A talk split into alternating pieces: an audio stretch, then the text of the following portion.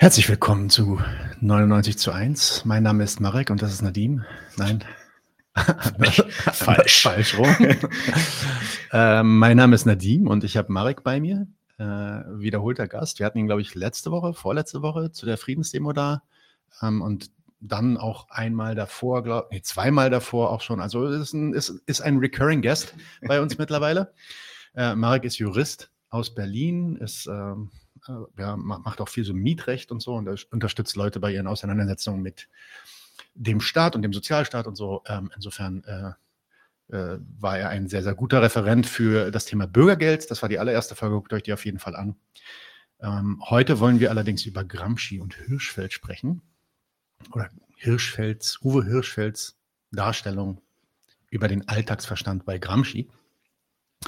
Und ja, vielleicht ein bisschen Hintergrund, warum wir, da, warum wir das überhaupt machen. Das wird jetzt quasi so eine Reaction-Folge auf unsere Folge mit Uwe Hirschfeld, die Fabian, äh, ich glaube im Dezember war das oder im November, organisiert hat. Das war die Folge, wenn ich mich nicht irre, war das die Folge 216. Guckt euch die auch nochmal an. Das ist eine wirklich, wirklich tolle Folge gewesen.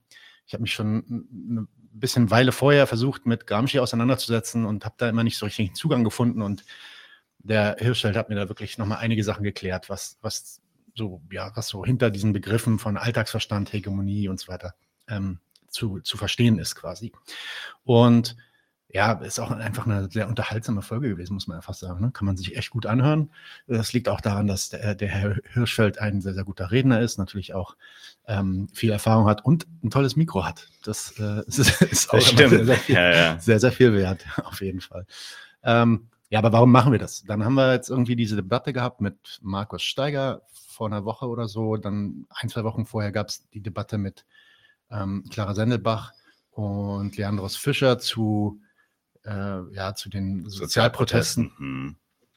Und da sind wir immer, immer wieder auf so, ja, ich würde mal sagen, so linke Argumentationsmuster gestoßen, wo, wo ich dann eigentlich äh, schon seit ein paar Monaten angefangen habe zu identifizieren, dass es so sich ziemlich deckt mit dem, was ähm, so ein Gramsci theoretisch äh, äh, sagen möchte. Ja? Und ähm, die Folge von Hirschfeld, ähm, von Uwe Hirschfeld mit Fabian zusammen, macht das eigentlich auch sehr, sehr klar, exemplarisch kann man, kann man daran dann auch wirklich zeigen, wie einige dieser Ideen, die in der Linken heutzutage so äh, umherschwirren, was Praxis zu sein hat, ähm, was sie nicht zu sein hat, äh, ja, woher die kommen und wie die theoretisch unterbaut sind. Und deswegen haben wir gesagt, ey, reagieren wir doch mal auf die Folge, um da vielleicht mal so ein bisschen Debatte genau über dieses Thema anzustoßen. Ja? Ähm, das ist auch schon mit dem äh, Herrn Hirschfeld abgesprochen.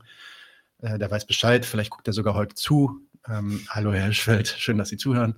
Ähm, und äh, genau, wenn er dann, wir, wir wollen dem, dem Ganzen natürlich jetzt auch ein bisschen eine Kritik äh, gegenüberstellen und wenn äh, äh, Herr Hirschfeld dann Interesse hat, können wir daraus auch nochmal eine, wirklich eine Debatte machen, dann mit ihm hier vor Ort. Heute geht es erstmal nur darum, Klar. unseren Punkt ähm, ja, klar zu machen, unseren Punkt rüberzubringen. Ja, und äh, so denke ich, könnten wir direkt beginnen. Vielleicht gibst du mal noch so ein paar Hinweise von deiner Seite, wie du das Ganze hier angehst.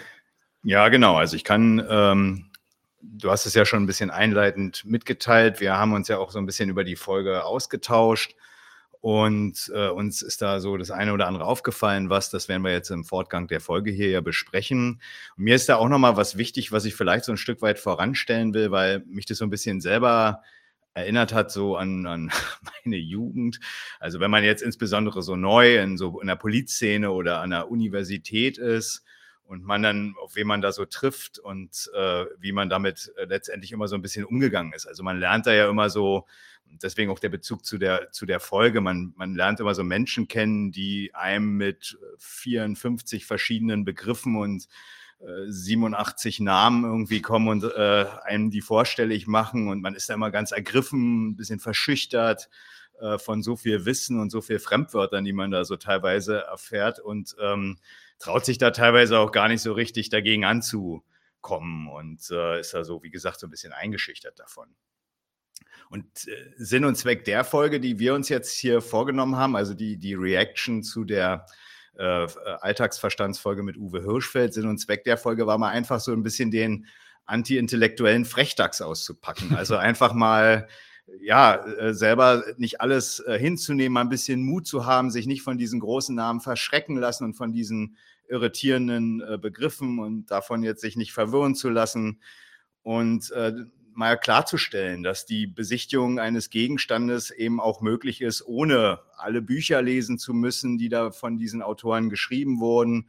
Und dass es auch durchaus möglich ist, ähm, ohne Vorkenntnisse sich mal so eines Gegenstandes und ohne Buchlesen äh, habhaft zu machen, den zu erfassen und ähm, wenn das erst so auch durch die Referenten, meinetwegen auch durch äh, Uwe Hirschfeld, erst äh, dadurch möglich ist, den Gegenstand Gramsci Alltagsverstand zu erfassen, äh, indem man das ganze Buch liest oder diese 37 Gefängnishefte, dann ist er halt schlecht präsentiert. Und das kann man äh, durchaus auch mal sagen. Und soll sich da nicht immer irgendwie ver, verschrecken lassen davon, dass da großer Gramsci ist und ähm, der halt recht viel geschrieben hat und da jemand ist, der das gelesen hat und einem das dann so, so mit so einem Autoritätshinweis immer so vorstellig macht. Das soll man nicht durchgehen lassen, meine ich, ähm, und äh, sich da nicht immer in der Kritik, die einem vielleicht dann durchaus mal bei dem einen oder anderen Gedanken, den man da mitgeteilt bekommt, die einem da kommt, dass man sich da nicht dann auf äh, große Namen und Bücher verweisen lassen soll. Ich will es mal, ich will's mal vorweg klarstellen.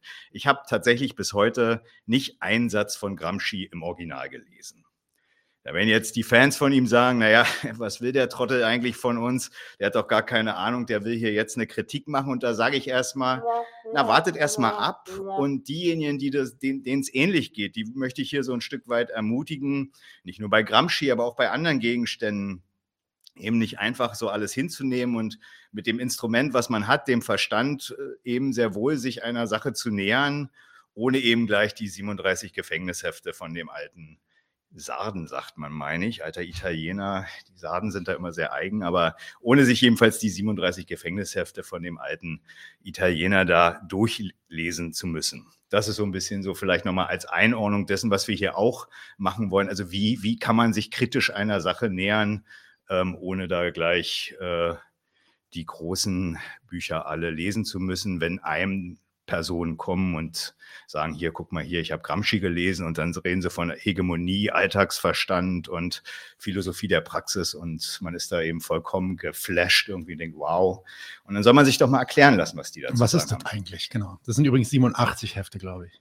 Also das habe ich hier so geschrieben. Ich glaube, es sind tatsächlich weniger. Also es sind weit mehr über 60. Ach so, okay. Aber es, kom es kam in zehn Bänden tatsächlich raus okay. äh, vor kurzem. Ähm, ich habe die hier auch stehen. Ich habe ein bisschen Gramsci gelesen, einfach nur deswegen, weil, wie gesagt, ich mich da schon ein bisschen länger versucht habe reinzulesen. Gibt ein paar Leute, äh, ja auch inklusive Fabian, die ähm, da offenkundig auch äh, große Fans sind von dem. Ähm, es gibt so viele, ja, äh, in, in, der Linken, die den auch immer wieder vor, äh, hervorheben. Und ganz interessant an dem finde ich eigentlich auch, dass der auch gar nicht nur von links vorgehalten wird, sondern teilweise auch wirklich aus der mhm. bürgerlichen Mitte. Ähm, und ähm, ja, gerade heute ein Video wieder gesehen.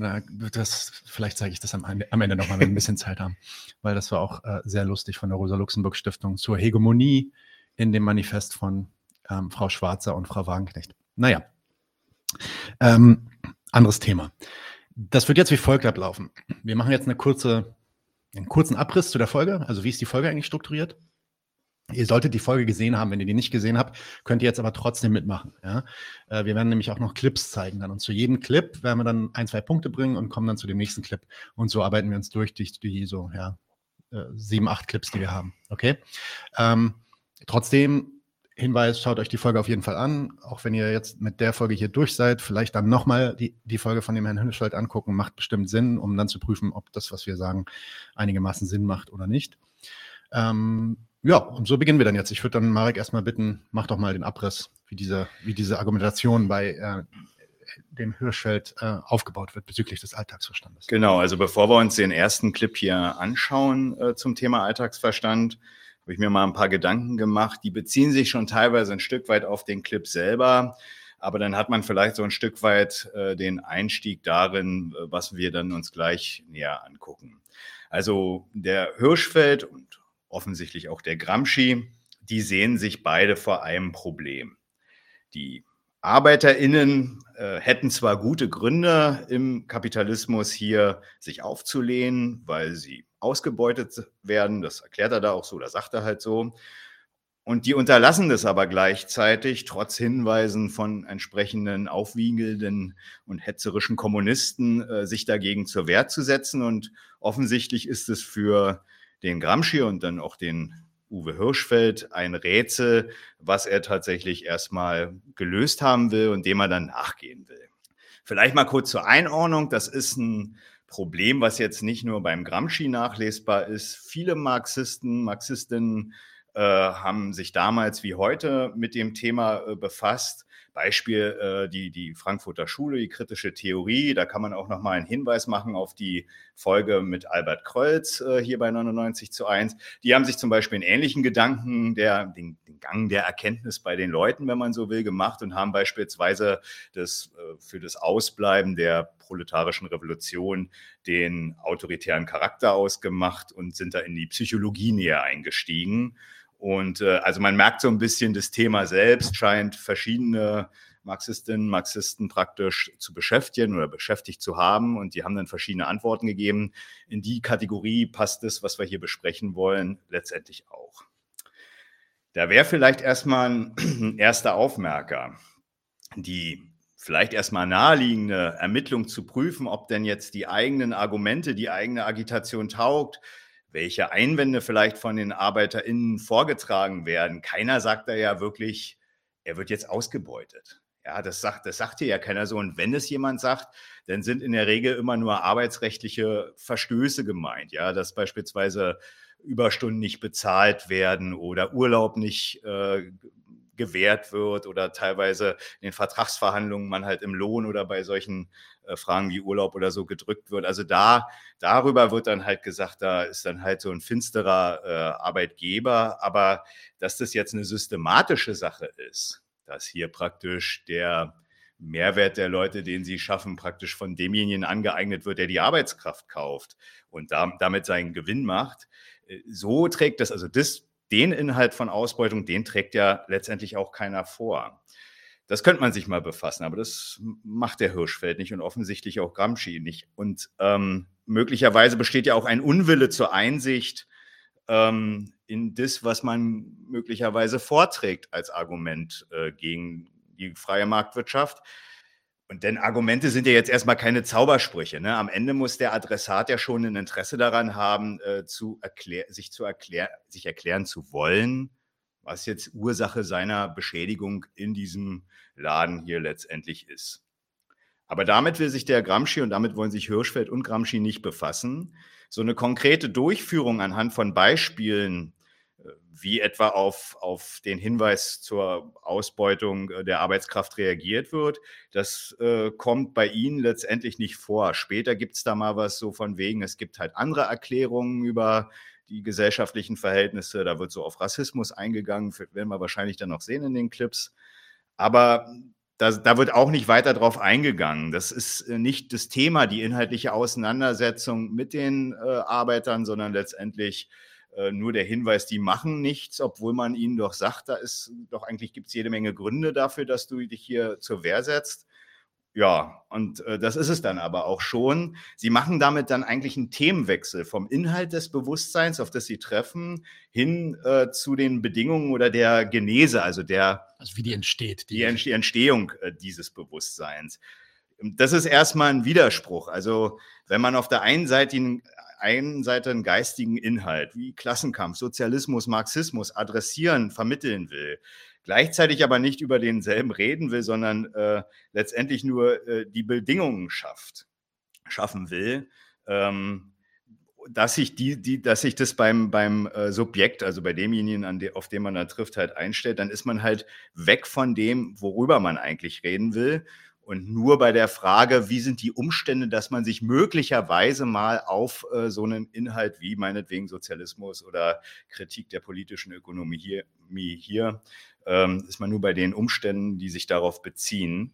Und das endet dann letztendlich mehr in der Manipulation der Umstände als in der Aufklärung. Und das geht so natürlich nicht zusammen. Und ich würde sagen, das gucken wir uns dann jetzt einfach mal an. Genau, also da geht er hm, verschiedene Schritte durch. Ähm, das wird natürlich dann auch äh, Stück für Stück auf, aufbereitet für die Folge. Das ist eine Folge, die auch wirklich für Einsteiger gut zu hören ist. In dem ersten Clip geht es wirklich um den sogenannten Alltagsverstand, ein Konzept von Gramsci.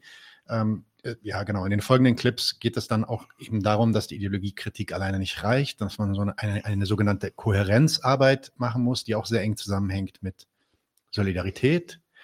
Da gibt es dann noch eine Gegenüberstellung zwischen dem organischen und traditionellen Intellektuellen, wo wir auch mhm. nochmal was zu sagen werden. Genau. Am Ende wird es dann so ein bisschen ähm, ja, politisch oder politikberatend im Sinne von, ja, wie sollte eigentlich so parlamentarische Politik äh, und, und, und so Bottom-up-Politik im Verhältnis stehen zueinander. Fernziele versus Nahziele, sagt der Gramsci, äh, sagt der Hirschfeld da. Ich glaube, da zitiert er die äh, Luxemburg. Ja, und am, ganz am Ende ist dann, kommt dann wirklich der Knüller, beziehungsweise, na, nicht der Knüller, sondern der, also einer der Kerne, der, die für mich rumgekommen sind bei dieser Folge, eine, äh, dass eine Praxis propagiert wird, die wirklich keine Vermittlung von Wissen mehr sein möchte, ähm, die äh, davon absehen möchte, Leute wirklich zu, zu bilden. Da wird auch ganz explizit gesagt, wir sollen Leute nicht bilden, sondern wir sollen ihnen die Werkzeuge an die Hand geben, sich selbst zu bilden und so weiter. Und auch dazu gibt es dann noch mal ein paar Clips und da werden wir dann auch unser Abschlussplädoyer ranhängen. Also so viel jetzt mal zum Aufbau und das war jetzt auch, glaube ich, genug Einführung. Wir fangen jetzt mal an mit dem allerersten Clip und da geht es um den sogenannten Alltagsverstand. Ja, mal los. Ja, ähm, ich beantworte mal die letzte Frage, warum man sich damit befassen sollte. Äh, ein zentrales theoretisches Element, was Gramsci entwickelt hat, ist der Begriff der Hegemonie. Dass also Herrschaft nicht nur mit Gewalt und Zwang durchgesetzt wird, sondern dass es den Herrschenden irgendwie gelingt, Einverständnis zu organisieren. Und diese Hegemonie, die eben in seinen integralen Staatsbegriff mit der Zivilgesellschaft gefasst wird, diese Hegemonie ist auf der Ebene des Individuums mit dem Alltagsbegriff verbunden. Also Hegemonie wird auf viele Formen ausgeübt. Das sind Massenmedien, das sind Lehrpläne, das sind äh, politische Maßnahmen, Programme bis hin zu Straßennamen, sagt Gramsci. Aber das kommt ja irgendwie bei den Menschen an. Das muss ja irgendwie auch in ihrem Kopf eine Verankerung finden. Und das ist dann der Alltagsverstand. Leider ist es nicht ganz so einfach. Und gerade auch der Begriff steht sich selbst im Weg. Alltagsverstand lässt uns erstmal an, naja, Verstand, Kopf, Denken, Geistiges äh, erinnern. Das trifft es nicht ganz. Gramsci spricht in seinen Notizen vom Senso Commune, also vom Gemeinsinn.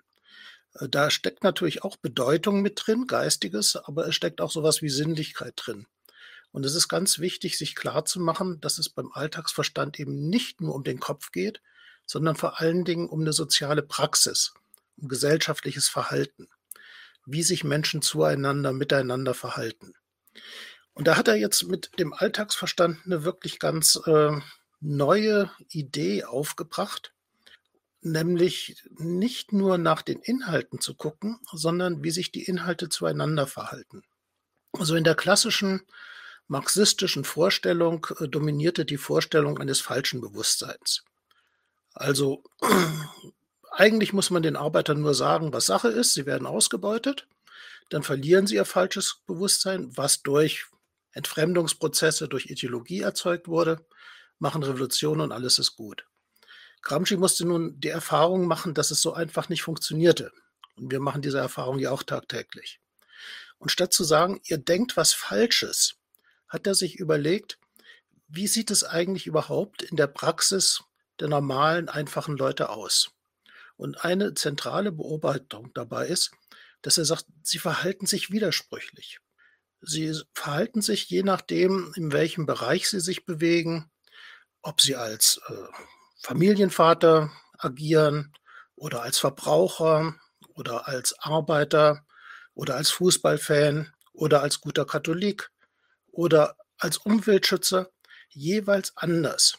Und zwischen diesen verschiedenen Bereichen der sozialen Praxis gibt es Widersprüche.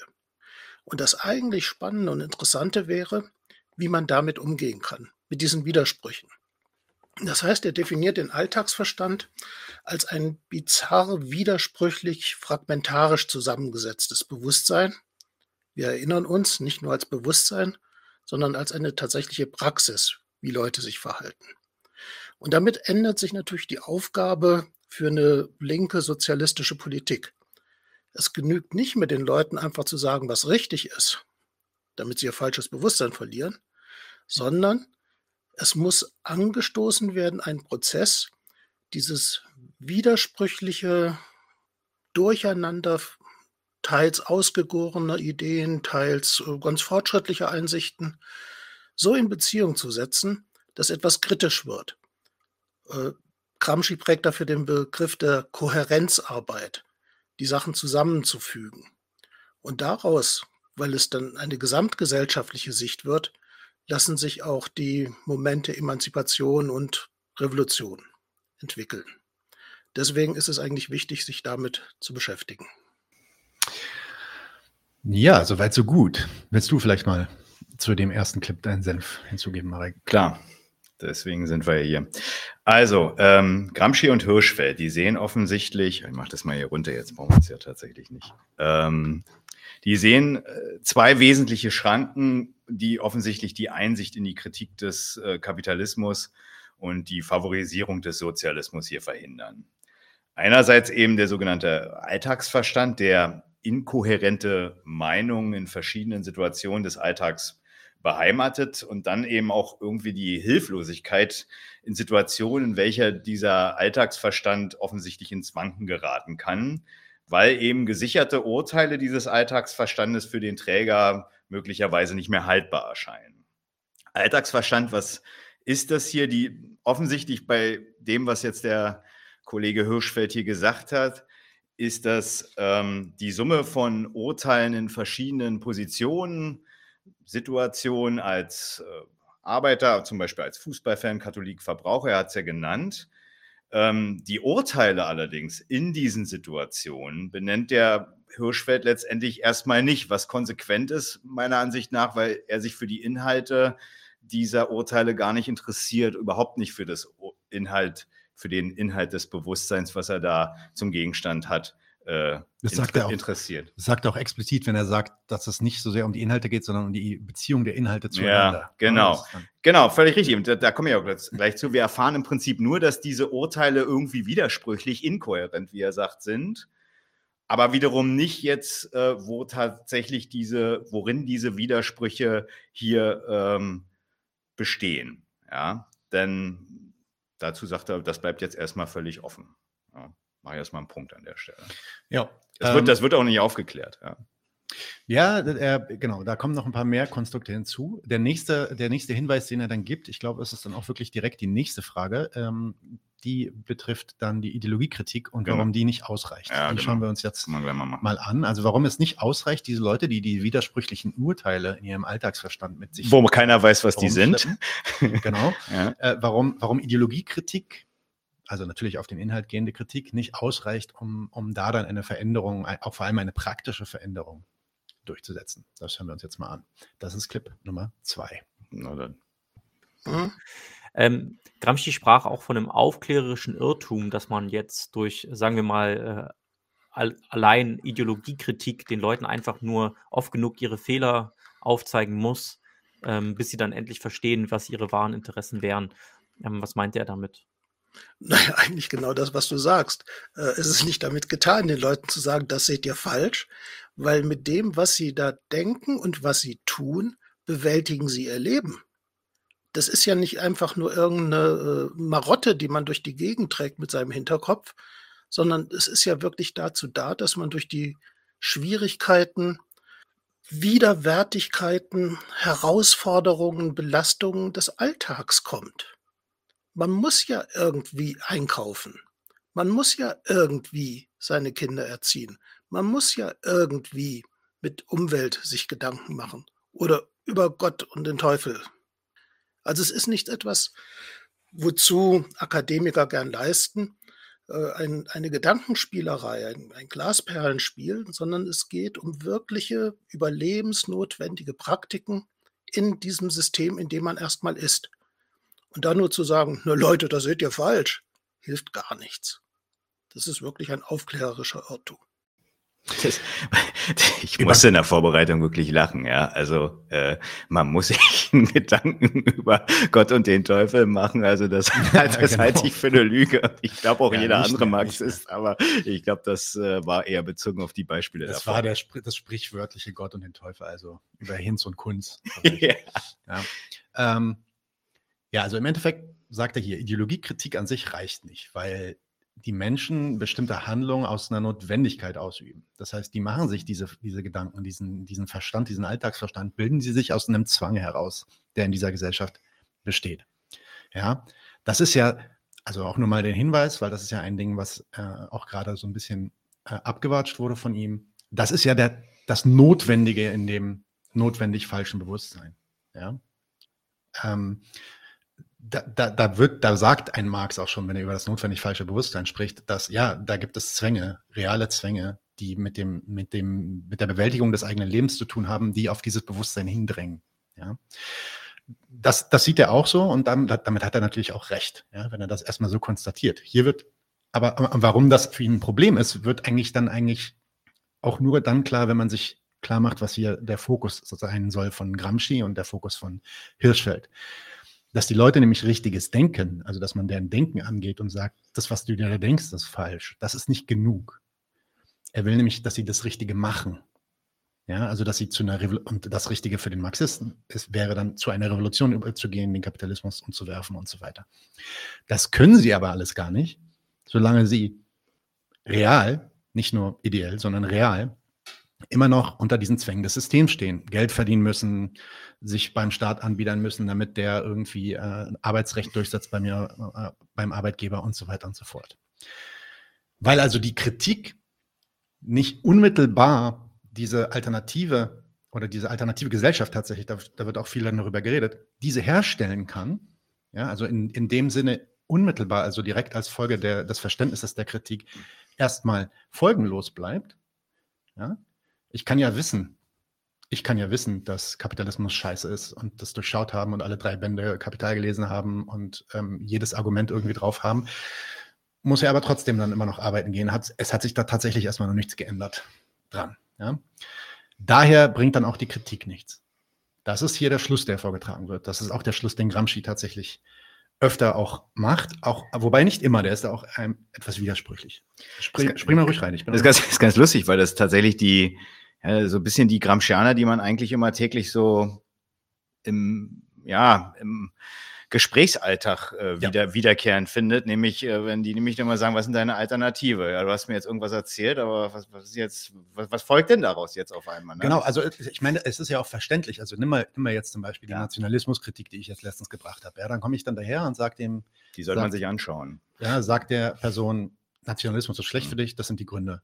Und dann sagt die Person, ja, aber unter den Zwang, Zwängen stehe ich trotzdem. Also das bringt mir doch jetzt nichts, das zu wissen. Das hat mir jetzt doch erstmal noch nichts geholfen. Ja. ja. Es hat, anders. Vor dem Maßstab, dass dieses Wissen, was ich mir aneigne, mein Umgehen mit der Realität, in der ich mich gerade befinde, verbessern soll, ja, also mich wirklich besser stellen soll, da, da hilft dieses Wissen nichts. Das macht mir mein Leben nicht leichter, es gibt mir nicht mehr Lohn, es, das, weiß ich nicht, besorgt mir nicht irgendwie welche, irgendwelche Tricks, womit ich den Arbeitgeber irgendwie austricksen kann oder so, gibt es nicht. Ja? Das ist nicht Teil dieser Kritik. Und äh, vor, vor, dem Hintergrund ist es schon irgendwie so verständlich, dass Leute dann halt sagen, ja, sorry, aber du hast schon recht, aber. Ne? Und das ist dann, wie gesagt. Ob die das dann ernst meinen, ist eine andere Frage. Ne? Ob die wirklich. Ob die einen nicht eher blamieren wollen. Ja, ja entweder das oder genau, oder ob sie das vielleicht auch nicht verstanden haben oft. Ne? Aber das ist ein anderes Thema, da könnt ihr euch vielleicht die Folge mit, äh, die Serie mit Arian angucken, äh, die auch tatsächlich Aber heißt. So, stimmt. Was jetzt hier aber interessant ist, ähm, sowohl Hirschfeld als auch Gramsci scheinen irgendwie nicht glauben zu können, dass ein richtiges Bewusstsein, also kein falsches Bewusstsein über, über, über dieses System, dass das vereinbar ist mit den Handlungen, die notwendig sind und die in diesem kapitalistischen System ein aufgezwungen werden. Ja? Das geht dass ein Kommunist in dieser Gesellschaft halt auch schuften muss, um zu fressen und um zu überleben. Das zeugt für ihn schon davon, dass eine Ideologiekritik nichts bringt. Das ist das Hirschfeld und Gramsci sagt. Ja, und da, dass sie dann nichts bringt, nur dann, wenn sie sich, wann bringt die was? Nur dann, wenn die sich paart mit einer unmittelbaren Veränderung des Verhaltens der kritisierten Person. Die muss sich dann anders verhalten. Nur dann gilt sie als wirkungsvoll. Und deswegen kommen dann die Schlüsse in den, in den Clips gleich dran, wo es dann heißt, man muss selber Hand anlegen, man muss da reingehen, man muss Solidarität zeigen und so weiter und so fort. Und jetzt kommt hier mein Einwand. Ich meine, ein bisschen habe ich den schon verpackt. Ähm, der Einwand, dass die Ideologiekritik an, äh, an, einer Person oder an den Gedanken einer Person nichts bringen würde, weil die Person ja nur so denkt, aber auch handelt. Ja, und letzteres eben, weil sie so handeln muss, Der geht davon aus, dass eine Kritik nur dann wertvoll ist, wenn sie die unmittelbare Veränderung quasi instantan und am Handeln der Akteure sofort hervorruft. Das stimmt aber nicht. Wenn das Bewusstsein eines Menschen auf den Schluss kommt, dass der Kapitalismus weg muss, zum Beispiel, haben wir jetzt gerade gesagt, ja. Also angenommen, ich habe jetzt meine drei Bände Kapital gelesen und ich sage, ja, dann, mit dem System lässt sich nichts mehr machen, das ist nicht in meinem Interesse, das muss weg. Aber ich bin damit völlig allein. Niemand anders hat, hat diese drei Bände gelesen, sagen wir mal, ja.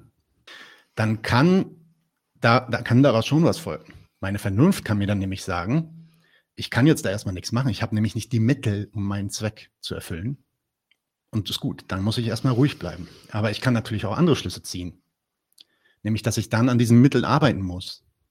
Dass ich Leute agitieren muss, dass ich Macht entwickeln muss, Leute auf meine Seite ziehen muss, damit wir genug Leute sind und dann die Macht haben, diese Zwecke zu, die gemeinsamen Zwecke zu verwirklichen.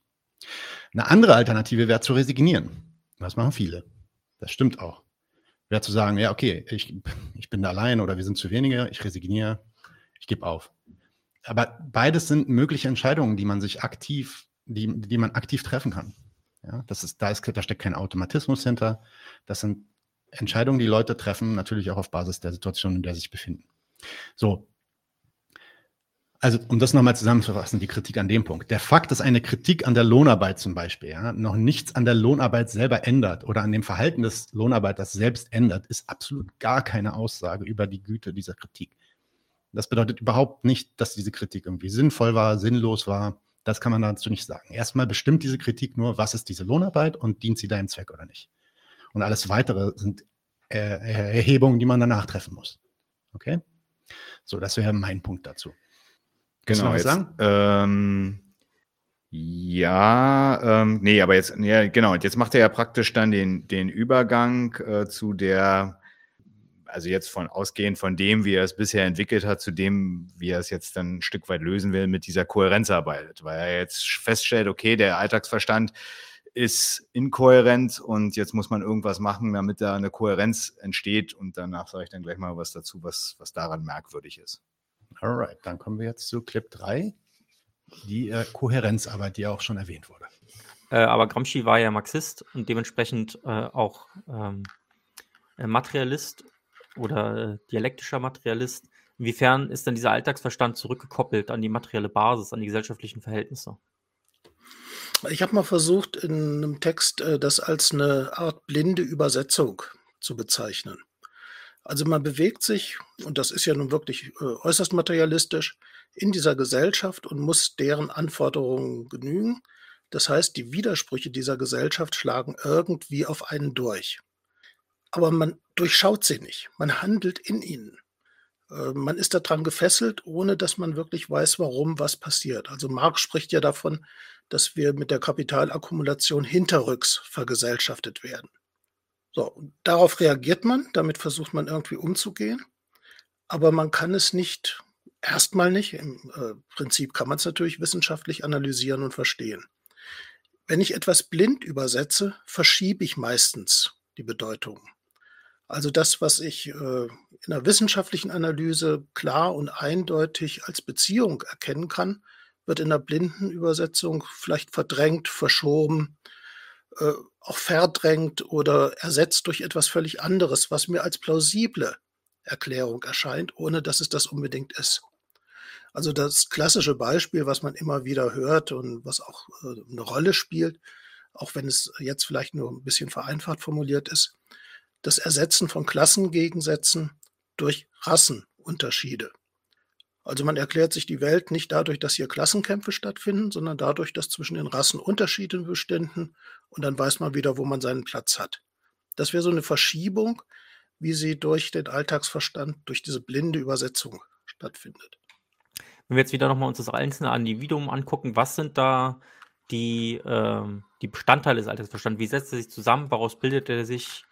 Und ähm, wie könnte man das vielleicht anhand von Individuen, aber vielleicht auch anhand von Gruppen nachvollziehen? Was da sozusagen die beeinflussenden Faktoren sind?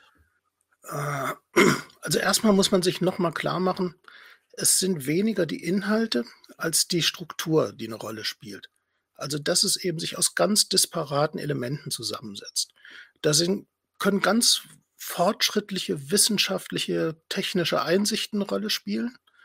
Es kann daneben aber genauso mittelalterliches, abergläubisches Denken stehen. Es kann äh, durchaus gelungene Praxen, wie man sich in dieser Gesellschaft verhält, neben dem stehen, was einen äh, immer wieder zum Loser macht.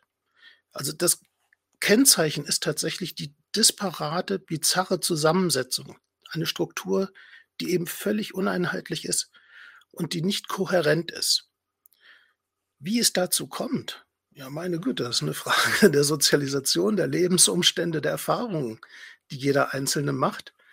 Und da gibt es äh, neben so ein paar allgemeinen Sachen, die man natürlich immer sagen kann, aber die dadurch auch belanglos werden, äh, sehr unterschiedliche biografische Bedeutungen. Für den einen sind äh, Familienkonflikte etwas, was ihn bis in sein tiefstes Denken prägt. Für den anderen ist es die Situation als Lohnabhängiger oder als Arbeitsloser. Für den dritten ist es äh, der Erfolg oder Misserfolg seiner Fußballmannschaft. Vielleicht kann man sogar so weit gehen, dass äh, bestimmte Dinge, die eine, ich nenne das mal Kristallisationspunkte sind, dass die so etwas wie eine übergreifende Bedeutung in diesen disparaten Elementen bekommen und damit so etwas wie eine Scheineinheit herstellen. Also der kohärent gearbeitete Alltagsverstand, das, was Gramsci anstrebt mit der Philosophie der Praxis, das ist einer, der kritisch reflektiert, sich organisch weiterentwickelt, wo die Zusammenhänge gewahrt werden in ihrer Eigensinnigkeit und äh, trotzdem eine Perspektive des Sozialismus aufscheint. Dagegen gibt es natürlich auch so etwas, wie ich würde von einer dogmatischen Formierung sprechen, wo man irgendeinen Punkt, der einem so wichtig ist, aus welchen Gründen auch immer, dazu macht, alle anderen Aspekte, die bizarr und wild durcheinander gehen, so zurechtzuschneiden und einzustutzen, dass sich alles danach ausrichtet. Und das kann, wie gesagt, der Fußballverein sein, aber das kann natürlich auch der Faschismus sein. Okay, und wenn ähm, diese Kohärenzarbeit dann auch sozusagen Teil einer sozialistischen Praxis sein müsste, also sozusagen man anknüpfen müsste an dem, was bei den Leuten schon da ist, sie dort abholen, wo sie stehen, sagt man so schön. Ähm, ja, also wie muss dann diese Kohärenzarbeit dann aussehen? Hättest du vielleicht ein konkretes Beispiel mhm. oder wie kann man sich das vorstellen? Ja, das ist äh, eine beliebte sozialarbeiterische Redensart. Wir müssen die Leute da abholen, wo sie stehen. Äh, nein, das müssen wir gar nicht. Äh, ich finde, das ist ein falscher Ansatz. Wenn wir diese Vorstellung vom Alltagsverstand von Gramsci ernst nehmen, dann ist es ja eine Entwicklung, die der Einzelne oder die Gruppe nur selber machen kann. Wir holen ihn nicht ab, sondern er muss selber gehen. Und zwar einen Weg, der nur für ihn richtig ist, nicht auf meinem Weg. Und das geht vielleicht dann los, wenn er äh, Diskrepanzerfahrungen macht, also wenn er feststellt, dass das, was er an ritualisierten, geübten Praxen hat, irgendwie nicht mehr klappt. Oder dass die Vorstellungen, die er sich von der Sache macht, doch nicht zutreffen, dass er da auf ein Problem stößt.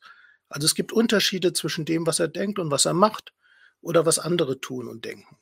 Und ausgehend von dieser Diskrepanzerfahrung werden dann einzelne Elemente in seinem Alltagsverstand kritisch. Also das kann man sich wirklich so wie in der Physik eine kritische Masse vorstellen. Plötzlich werden damit auch andere Sachen in Frage gestellt. Eine Aufgabe emanzipatorischer Pädagogik oder Politik ist dabei dann eher die der Begleitung und der Unterstützung, weil so ein Umarbeitungsprozess ist ja mit Risiken verbunden. Bislang bin ich in dieser kapitalistischen Gesellschaft gut über die Runden gekommen, aber jetzt stelle ich das in Frage.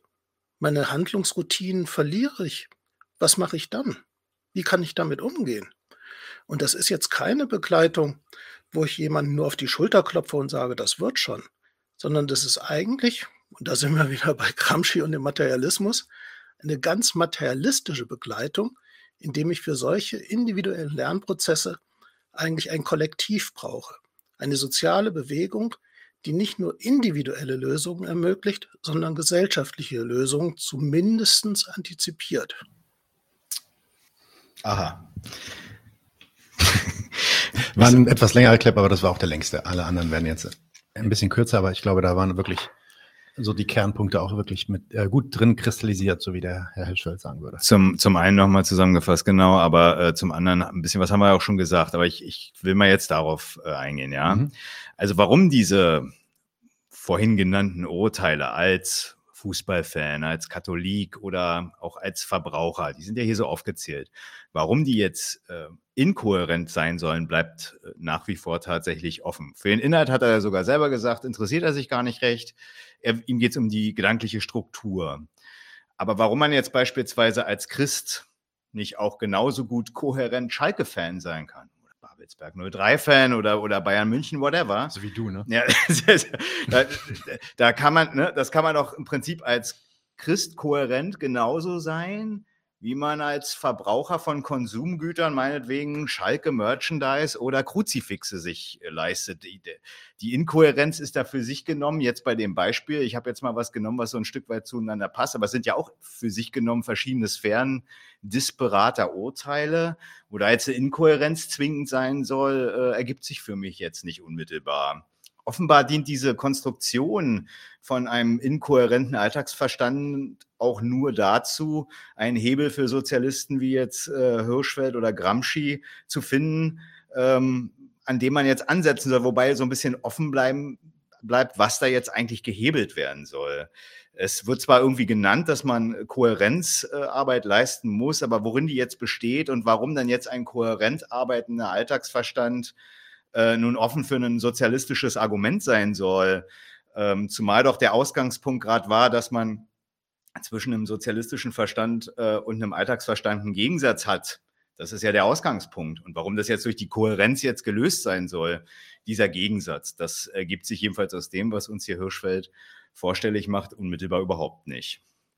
Und, aber auch der äh, durch die Kohärenzarbeit ins, auf, entweder durch Kohärenzarbeit oder wie auch immer ins Wanken geratene Alltagsverstand ist nach Ansicht von Hirschfeld und Gramsci offenbar nicht in der Lage, damit umzugehen. Einerseits hat er einen Punkt, den du schon jetzt stark gemacht hast.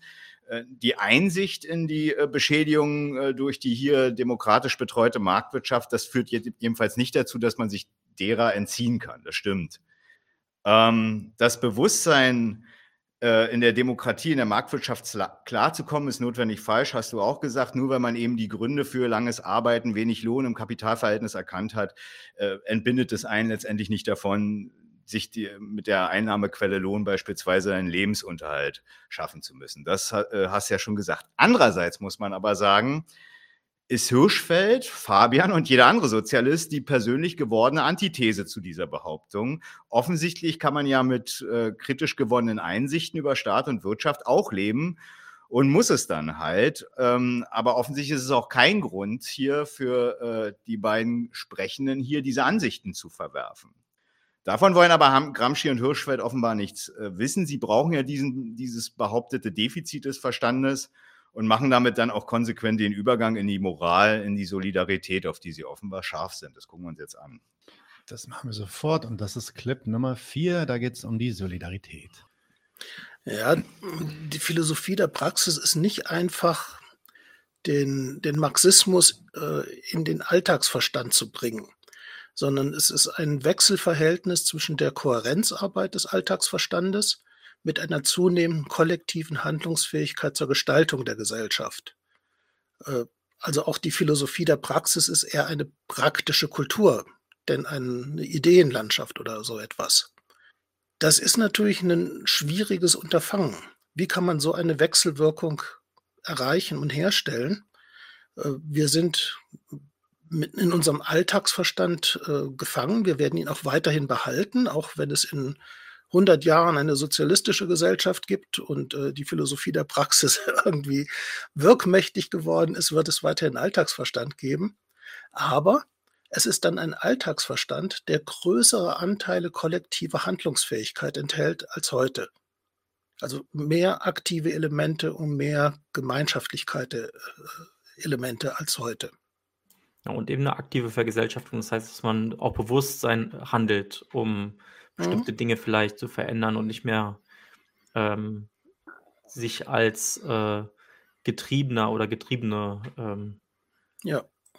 Okay. Also es wird ein selbstbestimmtes, aber ein selbstbestimmtes, was äh, in einem kollektiven Prozess stattfindet, der nicht vereinheitlicht und nicht vergeistigt ist. Das sind zwei Bemerkungen, die mir noch wichtig wären. Äh, wenn wir heute Marxismus hören, dann denken wir an das, was ich bei dir im Bild gerade sehe, im Hintergrund eine Bücherwand. Marxismus sind die und die und die und die Bücher, die man lesen muss. Der Gramsci betont mit seinem Begriff der Philosophie der Praxis, dass es nicht nur dieses Wissen ist, sondern dass es vor allen Dingen ein Miteinander umgehen ist, eine solidarische Praxis, wie man miteinander lebt. Und um solidarisch zu sein, muss ich nicht das Kapital gelesen haben. Also um Himmels Willen, das schadet nichts. Man sollte es tun, wenn man es kann. Aber wir müssen ja auch, und ich finde das enorm wichtig, wenn wir eine inklusive Gesellschaft wollen, einen Sozialismus, dann müssen wir ja auch an die Menschen denken, die zum Beispiel zu einer akademischen Auseinandersetzung nicht in der Lage sind oder nicht willens sind. Auch die müssen aber dazugehören können. Und bei einer Philosophie der Praxis können sie das über solidarisches Verhalten, weil das ist jedem zugänglich. Egal, ob er nur 40 Bände Marx gelesen hat oder nicht. Ja. Was sagst du? also ich meine, ein Punkt, der hier auch wieder vorkommt, und das würde ich vielleicht sagen als Antwort auf das, was du gerade davor auch meintest, ähm, ist der letzte Punkt, den er hier gerade bringt. Das können ja nicht alle verstehen. Also mal ganz blunt gesagt, wir versuchen ja hier so ein bisschen, wie hast du das ganz am Anfang gesagt? Den intellektuellen Frechdachs. Der Intellekt, intellektuelle Frechdachs. Anti, anti-intellektuelle Frechdachs. Die sind ja alle nicht, die haben, die, die können das alle nicht verstehen. Die sind alle nicht, manches, manche sind nicht so clever, manche haben nicht die Zeit, die müssen ja auch alle, alle schuften gehen und haben auch so viel andere äh, Ideologien noch im Kopf. Die, das habe ich schon wirklich ganz, ganz oft gehört in Diskussionen mit so Linken. Die lehnen die Vorstellung ab, dass es eine eine, eine, eine Masse von Menschen gibt, die groß genug sein könnte, die wirklich durchblickt, was der Kapitalismus ist im marxischen Sinne, sage ich mal. Ja. Das wird abgelehnt.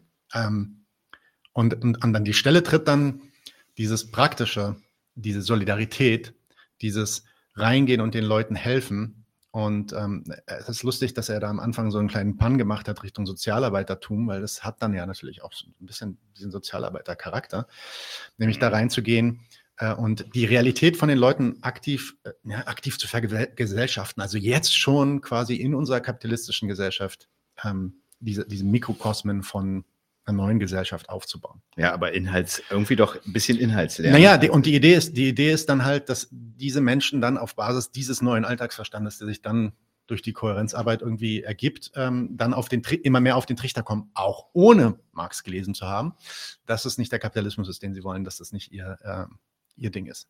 Und ja, das ist, ist, ist ein Stick, den machen viele, viele, viele, viele Linke, die wirklich aktiv sind.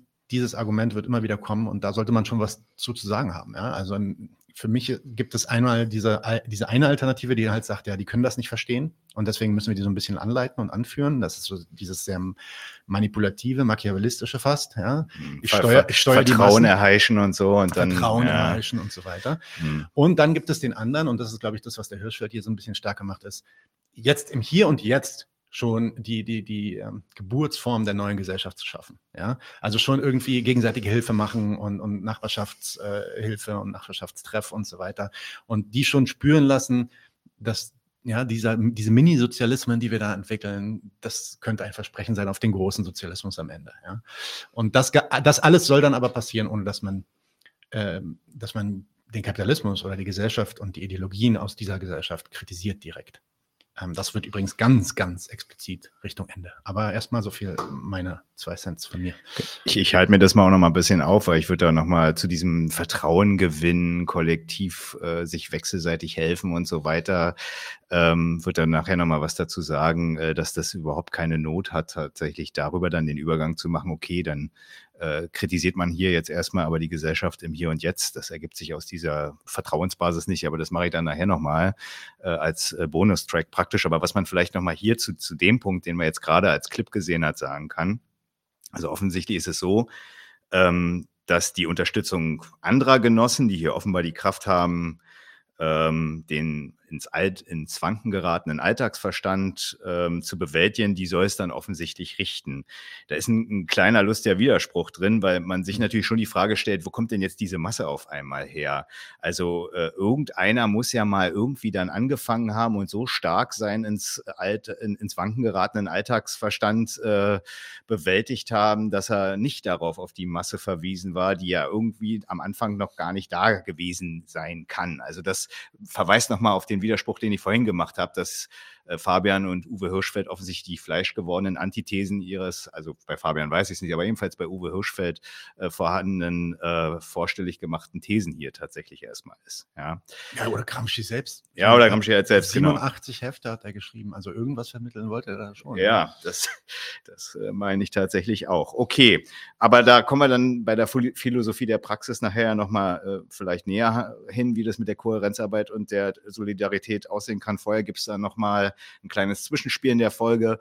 Wir hatten kurz überlegt, oder ich hatte kurz überlegt, ob man das überhaupt noch äh, zum Gegenstand macht. Ich meine aber schon, weil es nochmal diesen Punkt der Hegemonie und auch dieser Manipulationstechnik, denn das kann man vielleicht schon ein bisschen spoilern. Ne? Also da spricht man am Ende zu Schafen, aufgeklärte Mitstreiter darum, und wenn, wenn, sie aufgeklärt sind durch diese Kohärenzarbeit, möchte man sich mal fragen, wie. Aber äh, am Ende ist auch dieser Standpunkt der Hegemonie, dem wir uns jetzt hier gleich widmen werden, bei den Intellektuellen, wie man mit denen umgeht, ähm, ein Standpunkt halt der Manipulation. Nicht, nicht der, nicht das, da hat man am Ende keine aufgeklärten Mitstreiter, sondern äh, weiterhin Schafe, die irgendwie jetzt auf die anderen Leute hören, als die Bischöfe und, und, und äh, bisherigen äh, bourgeoisen Regierenden meinetwegen. Aber äh, darauf läuft das hinaus. So viel kann man schon mal vorwegstellen. Ja, das ist ja, der Ausgangspunkt ist ja konkret, dass die Aufklärung nicht bei allen möglich ist. Ja, also das, das ist Stimmt. ja explizit mhm. gesagt.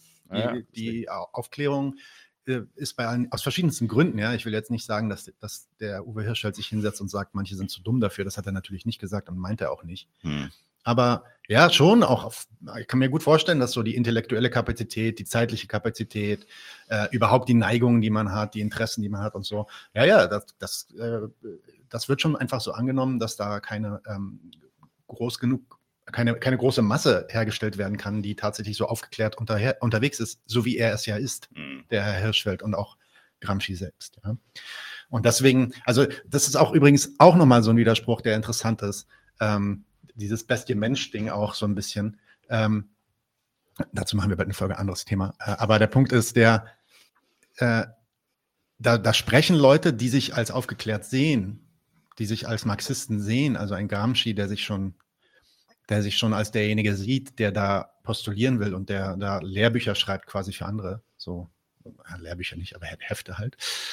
Ähm, und die gehen aber schon davon aus, dass die anderen das nicht, nicht, nicht auf den gleichen Stand kommen können. Ja, und äh, ich meine, was hinter, was hinter einfach dieser Ausgangslage schon steckt, ähm, die anderen Schlüsse, die jetzt gleich folgen werden mit den, mit den Intellektuellen und so, die, die folgen dann direkt daraus, glaube ich. Ja. Okay, dann als nächstes kommt dann wirklich ein, ein Part, das hat Marek auch gerade schon erwähnt. Da geht es jetzt um die organischen und die traditionellen Intellektuellen. Das ist auch ein dickes Thema ähm, bei Fünf Gramsci. Minuten, ja. Das wird äh, auf jeden Fall ähm, bei Gramsci auch sehr oft erwähnt. Äh, teilweise auch ein bisschen widersprüchlich wieder. Das ist immer bei Gramsci so. Gramsci ist da selbst wirklich nicht so kohärent. Einfach nur, aber das ist auch bekannt, weil ich meine, der hat das Ding im Gefängnis geschrieben. Ähm, der hat, hat auch selber immer wieder gesagt, dass das jetzt irgendwie kein, kein kohärentes äh, äh, Meisterwerk äh, oder Gesamtwerk sein soll, sondern das sind eher so disparate Gedanken, die er da geschrieben hat. Insofern ist das jetzt keine Kritik an ihm.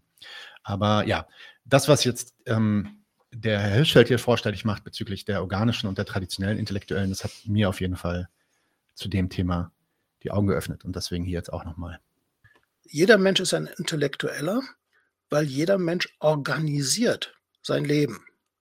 Er, ist keine Puppe, er ist keine Marionette, er wird nicht manipuliert und fremdgesteuert, sondern jeder macht sein Leben so, wie er es kann und will.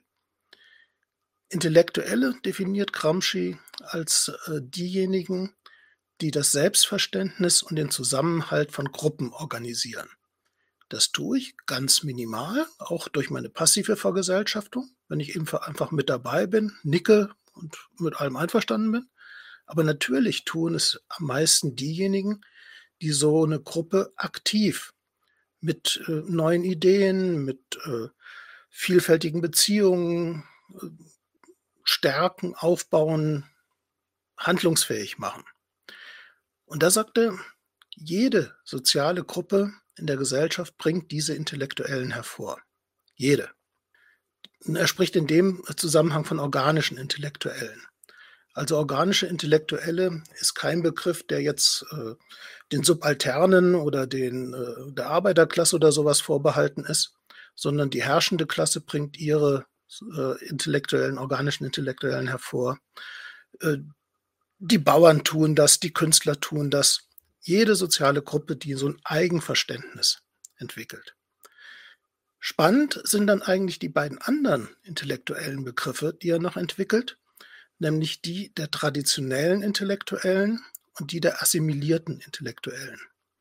Äh, er hat folgende Beobachtung gemacht, die in Italien natürlich auch naheliegend ist, dass mit der bürgerlichen Gesellschaft frühere herrschende Gruppen, Adel und Klerus an Bedeutung verloren haben, dass aber deren Intellektuelle, also die ersten Gründungen von Universitäten in Italien beispielsweise, dass diese Einrichtungen weiter Bestand haben dass es die noch gibt, nur dass ihnen die soziale Gruppe, aus der sie kommen, abhanden gekommen ist.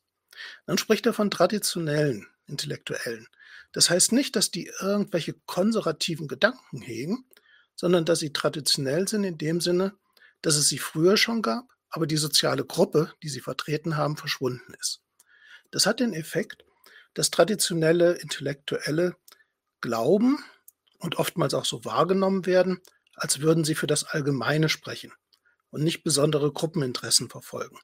Weil die gibt es ja so nicht mehr.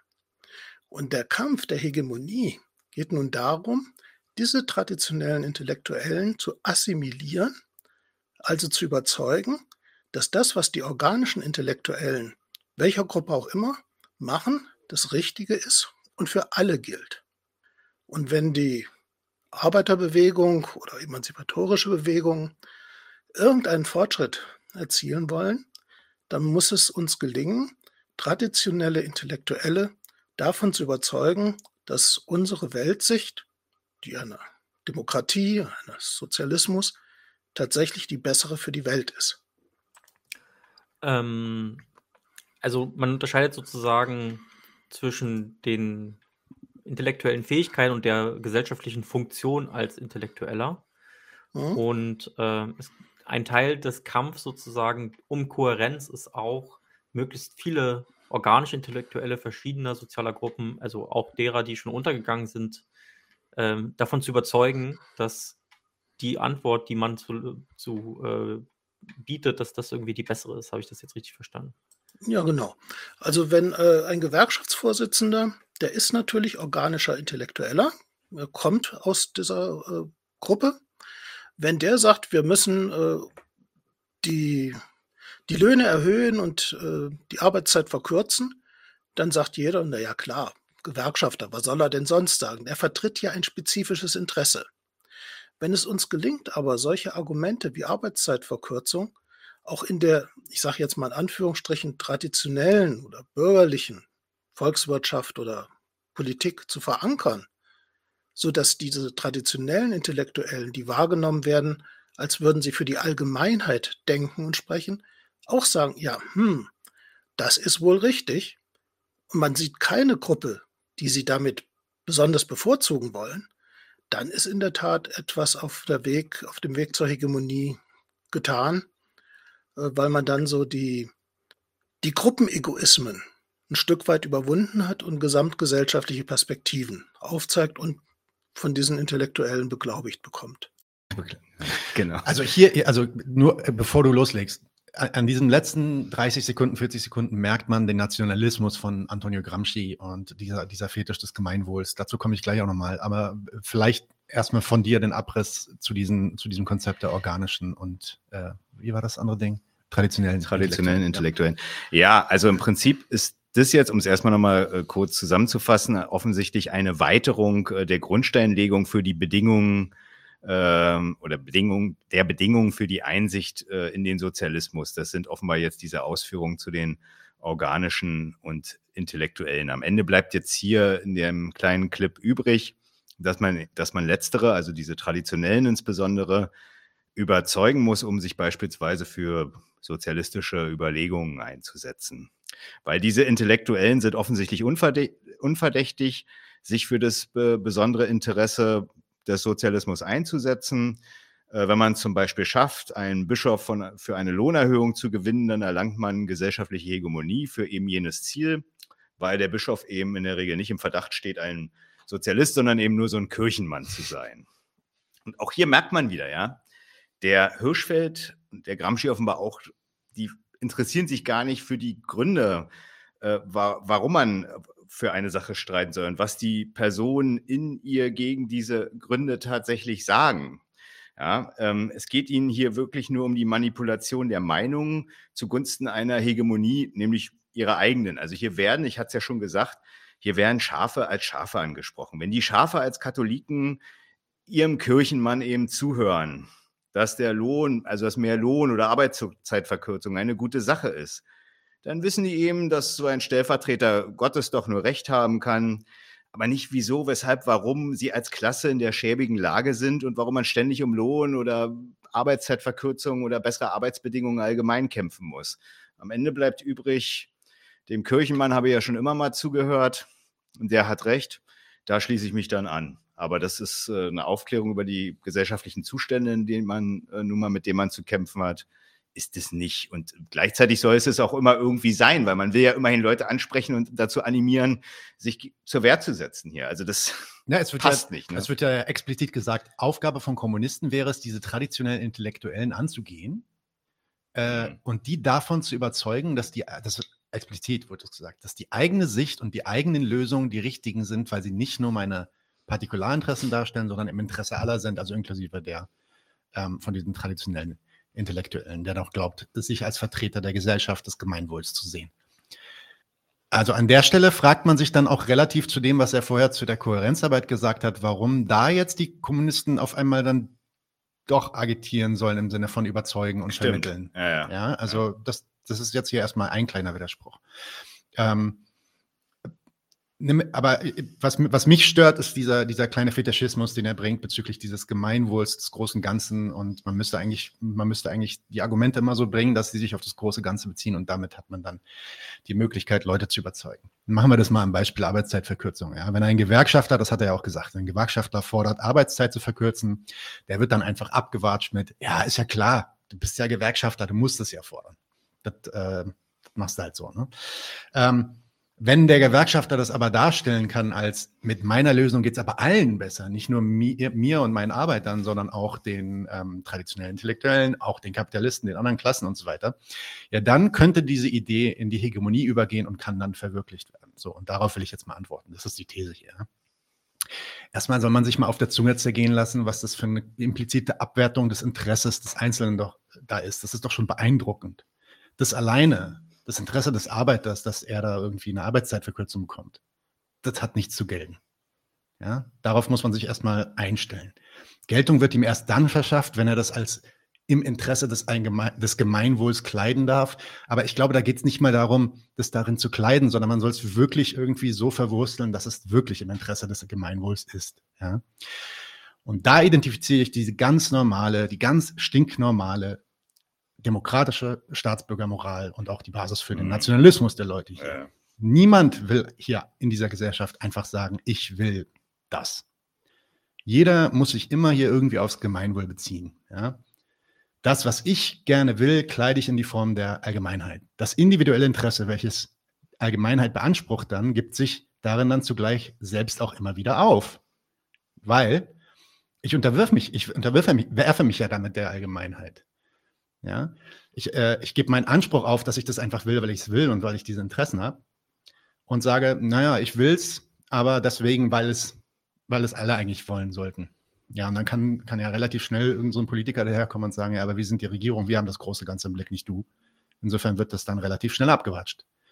Ähm, also man wird dann immer wieder blamiert von, von den Mächtigen, von denjenigen, die dieses Gemeinwohl quasi kontrollieren, wird man immer wieder blamiert wenn man so auftritt mit seinem partikularen Interesse und das, und das Allgemeine stellt. Der bürgerliche Staat ist ja gerade dadurch bestimmt, dass in ihm das allgemeine Interesse existiert. In dem Staat existiert das allgemeine Interesse. Und diesem ist jedes individuelle Interesse zu unterwerfen. Das bedeutet nicht, dass die nicht zur Geltung kommen. Die können zur Geltung kommen, aber nur insofern und nur insoweit, als dass sie diesem äh, allgemeinen Interesse dienen. Ja, und weil die, individuell, äh, die Individualinteressen in der kapitalistischen Gesellschaft, egal ob Kapital oder Arbeit jetzt zum Beispiel, ja, die sind untereinander unversöhnlich. Also Kapital und Arbeit, die, die, das sind entgegensätzliche ähm, Interessen der Menschen. Da braucht es dann diese Gewalt, diesen Staat, um sie funktional zueinander zu bringen und produktiv werden zu lassen. Ja. Daher ist es also dann das Allgemeinwohl, das Allgemeininteresse, ähm, was unversöhnliche Individualinteressen, also die Interessen der Arbeiter und die Interessen der Kapitalisten, dann auch ab und zu mal zum Zuge kommen lässt. Ja. Eben durch Gewalt, weil die, Interessen, die, die, die freie Interessensverfolgung der einzelnen Akteure wird beschränkt und zwar in einer Art und Weise, dass eine produktive Ökonomie dabei herauskommt. Ja, und natürlich passiert das in dieser Gesellschaft, das wissen wir als Kapitalismuskritiker, passiert das in dieser Gesellschaft zulasten der Arbeiterklasse, die nämlich diesen Reichtum erschafft, der diese produktive Ökonomie äh, charakterisiert und nicht über diesen Reichtum verfügt.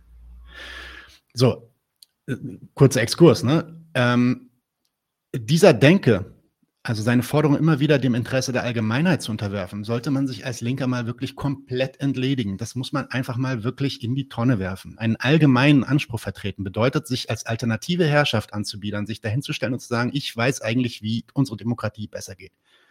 Und ganz im Gegenteil sollte man auftreten. Man sollte, man sollte sich klar machen, was man selber will und sollte dafür einstehen, weil man es will, weil das meine Zwecke sind. Ja, also mal im übertragenen Sinn, wir Marek und ich, wir haben gute Gründe, die wir gegen die gegenwärtige Gesellschaft anbringen können und glauben, es gäbe eine andere Art, diese Gesellschaft zu organisieren, in der es uns besser ginge. Und wir haben gute Argumente, mit denen wir glauben, dass wir auch andere Leute überzeugen können, dass es ihnen damit auch besser ging. Dann hast du auch keinen Widerspruch mehr zwischen allgemeinem und Individualinteresse. So ne? Das ist jetzt vielleicht, was literarische Aktion hier auch nochmal sagt. Also kommt auf den Inhalt des allgemeinen Interesses an. Ja, wenn es die Summe der Einzelinteressen ist, dann hast du den Widerspruch ja nicht mehr. Genau, ja. genau. Das sind dann gemeinsame Zwecke, die man gemeinsam abhandeln möchte. So ist das. Mhm. So. Also entweder ist unser Anliegen eins, für das es gute Gründe gibt, zu denen wir dann auch andere überzeugt bekommen, sich anzuschließen, oder man lässt es gleich bleiben. Außerdem, natürlich geht es bei einer Arbeitszeitverkürzung erstmal nur einer Gruppe besser. Also in dem ersten Moment geht es tatsächlich erstmal nur den Arbeitern besser. Die, die, müssen dann weniger arbeiten. Und im Kapitalist, Kapitalismus passiert das tatsächlich zum Schaden der anderen Gruppe. Das kriegt man nicht versöhnt diese, also die, die Forderung der Arbeitszeitverkürzung kriegt man in dieser Gesellschaft nicht versöhnt. Die laufen gegen andere, gegen Interessen, äh, gegen andere Interessen hier. Ja? Und dieser Gegensatz, der grundsätzlich jeden in dieser Gesellschaft gegen jeden wendet, ist doch überhaupt erst der Grund, warum es dieses Gemeinwesen überhaupt geben muss. Ja, das habe ich, hab ich auch gerade oben noch mal, äh, gerade schon mal gesagt. Hm. Dadurch, dass die Interessen alle gegeneinander laufen, muss es eine andere Instanz geben, die sagt, ey, aber hier kappe ich euch und hier sage ich euch, was die Regeln sind und wie weit ihr gehen könnt mit euren eigenen ähm, Ermächtigung. Also der Drang, immer alle gewinnen wollen zu lassen. Dieses, ja, wir müssen eine Idee finden, zu dem wir auch irgendwie Ulf Borschert überzeugt bekommen, der traditionelle Intellektuelle. Ja, ja. ja also, aber das ist ein, ja. ja. Wenn wir den überzeugen, da. Nee, wenn wir den überzeugen, dann haben, dann haben wir, dann haben wir den Sozialismus quasi auf dem Tablett. Nein, das ist ein Idealismus, der will nichts wissen von Gegensätzen in dieser Gesellschaft. Mhm. Der will nichts wissen, dass, dass hier Interessen und Zwecke gegeneinander laufen. Und äh, der, der baut eigentlich nur darauf auf, dass man eine richtige Story entwickelt, einen richtigen, einen richtigen Twist hinbekommt für die Forderung, eine richtige Taktik, eine richtige Selbstdarstellung, einen richtigen Slogan, haben wir gestern diskutiert, ne? den richtigen Slogan finden. Mhm. Ähm, und dann könnte man eigentlich den Kapitalismus ohne Konflikt und ohne Gewalt zum Wohle aller überwinden. Und das halte ich für wirklich ähm, hoch, hoch, hoch fragwürdig und falsch. Ja. Ähm, da hat Anton Fleck vorhin was gesagt. Er hat gesagt. Anton Fleck ist das, ist unser Anton. Unser Anton. Anton Fleck ist. Hallo Anton Fleck. ich frage mich die ganze Zeit, sagt Anton, ich, ich blende das mal ein. Ja, ich frage mich die ganze Zeit, ob das jetzt Gramsci so geschrieben hat oder ob er das Hirschfelds reformistisch-bürgerlichen Interpretation, Instrumentalisierung Gramsci ist. Das finde ich, kann man schon nochmal was zu sagen und nochmal erinnern an den anti-intellektuellen Frechdachs. Ne? Ähm, wenn, wenn tatsächlich so jemand wie Hirschfeld den Gramsci möglicherweise nur interpretiert, dann sollen gerne die Kommentatoren hier oder auch gerne Gramsci-Fans dazu was sagen und sagen, der widerspricht ja dem Gramsci vehement und im Übrigen hat er gute Gedanken gesagt und hier sind seine guten Gedanken, sagt doch mal was zu. Können wir ja dann machen. Aber erstmal muss man doch ernst nehmen, was der gute Herr Hirschfeld da über Gramsci referiert. Und das für sich kann man ja erstmal zum Gegenstand nehmen und gucken, ist es schlüssig, ist es widerspruchsfrei, sind, sind da Übergänge drin, die nicht zueinander passen und so weiter. Und wenn wir zu dem Ergebnis kommen, zu dem Ergebnis, so viel kann man, haben wir schon ein bisschen gespoilert, das taugt halt nichts für eine politische Praxis, ähm, dann kann es ja sein, dass der Gramsci selber noch ein paar gute Gedanken hat, meinetwegen auch jenseits des Alltagsverstandes, okay, äh, dann soll man drüber streiten. Aber so wie es hier erstmal referiert wird, ist es eben nicht widerspruchsfrei, sondern verdient die Kritik, die es jetzt gerade bekommt. Und dann braucht man sich auch je nachdem, ob man zu viel Zeit hat oder nicht, sich möglicherweise nicht mehr damit beschäftigen kann, sich die Zeit sparen. Also ich werde mir jetzt irgendwie diese Gefängnishefte mit dem äh, Schlagwort Alltagsverstand nicht angucken. Äh, es sei denn, mir erzählt noch jemand, da steckt was ganz anderes drin. Aber dann hat der Hirschfeld einen Fehler gemacht. Dann müsst ihr euch bei dem beschweren. Ja, also ich und ich, wie gesagt, ich habe hab ein bisschen reingelesen, vor allem zu, ähm, zu Antonio Gramsci äh, und seiner Hegemonie habe ich mich und auch zu den Intellektuellen habe ich mich im Vorfeld dieser Folge dann auch mal ein bisschen bewandert. Und also ich konnte nicht, nicht finden, dass der Hirschfeld irgendwo einen Fehler gemacht hat. Ja. Das heißt, die, die, die, das Referat, was er da gibt bezüglich dieser Begriffe, ähm, passt für mich. Auf ist ja auch, ist ja auch total angenehm, wie er es gemacht hat. Also es war, also es war den leichten Zugang, ja. Also ehe man sich, äh, jeder, der, der es kennt, irgendwie an einem Philosophieseminar an der Uni oder was sich damit zu befassen, teilweise mit 24.000 Fremdwörtern und entsprechenden organischen. Intellektuellen, die man dann da so irgendwie trifft. Äh, also rein pädagogisch. Äh, äh war das, war das äh, Bombe, was der gemacht hat. Ja, ja. So, ähm, dann Jetzt kommen wir zu Clip 6. Wir nähern uns dann auch langsam dem Ende. Das wären jetzt ein bisschen kürzere Clips. Und da geht es so ein bisschen um, um auch wieder so eine, so eine typische linke Debatte. Bottom-up versus Top-down-Politik. So Aber der, der Paukenschlag kommt noch, ne? Also der große immer dranbleiben. kommt noch, genau. Ja. Das, das wird gleich am Ende dann kommen. Aber machen wir erstmal Clip 6. Denn da geht es um Fernziele versus Nahziele. Das heißt, das Politische entsteht nicht in der Politik, sondern das Politische entsteht in der alltäglichen Lebenspraxis der Menschen. Zurück zum Alltagsverstand. Das heißt, ich kann den Alltagsverstand nicht politisieren, indem ich den Leuten sage, in der Politik, in der Parlament, in der Regierung passiert dieses und jenes und das ist richtig oder falsch, sondern indem ich ihren Alltag betrachte und stärke. Wie gehen Sie damit um mit den ganz banalen Dingen, die so scheinbar un politisch erscheinen. Dass die Großeltern 300 Kilometer entfernt wohnen, weil man hat nur hier in dem Ort jetzt einen Arbeitsplatz gefunden und kann nicht mehr zu Hause bleiben. Wer kümmert sich dann um die Kinder, wenn man arbeiten muss? Das ist kein politisches Thema. Dazu gibt es keinen Parteitagsbeschluss, sondern das ist ein Alltagsproblem.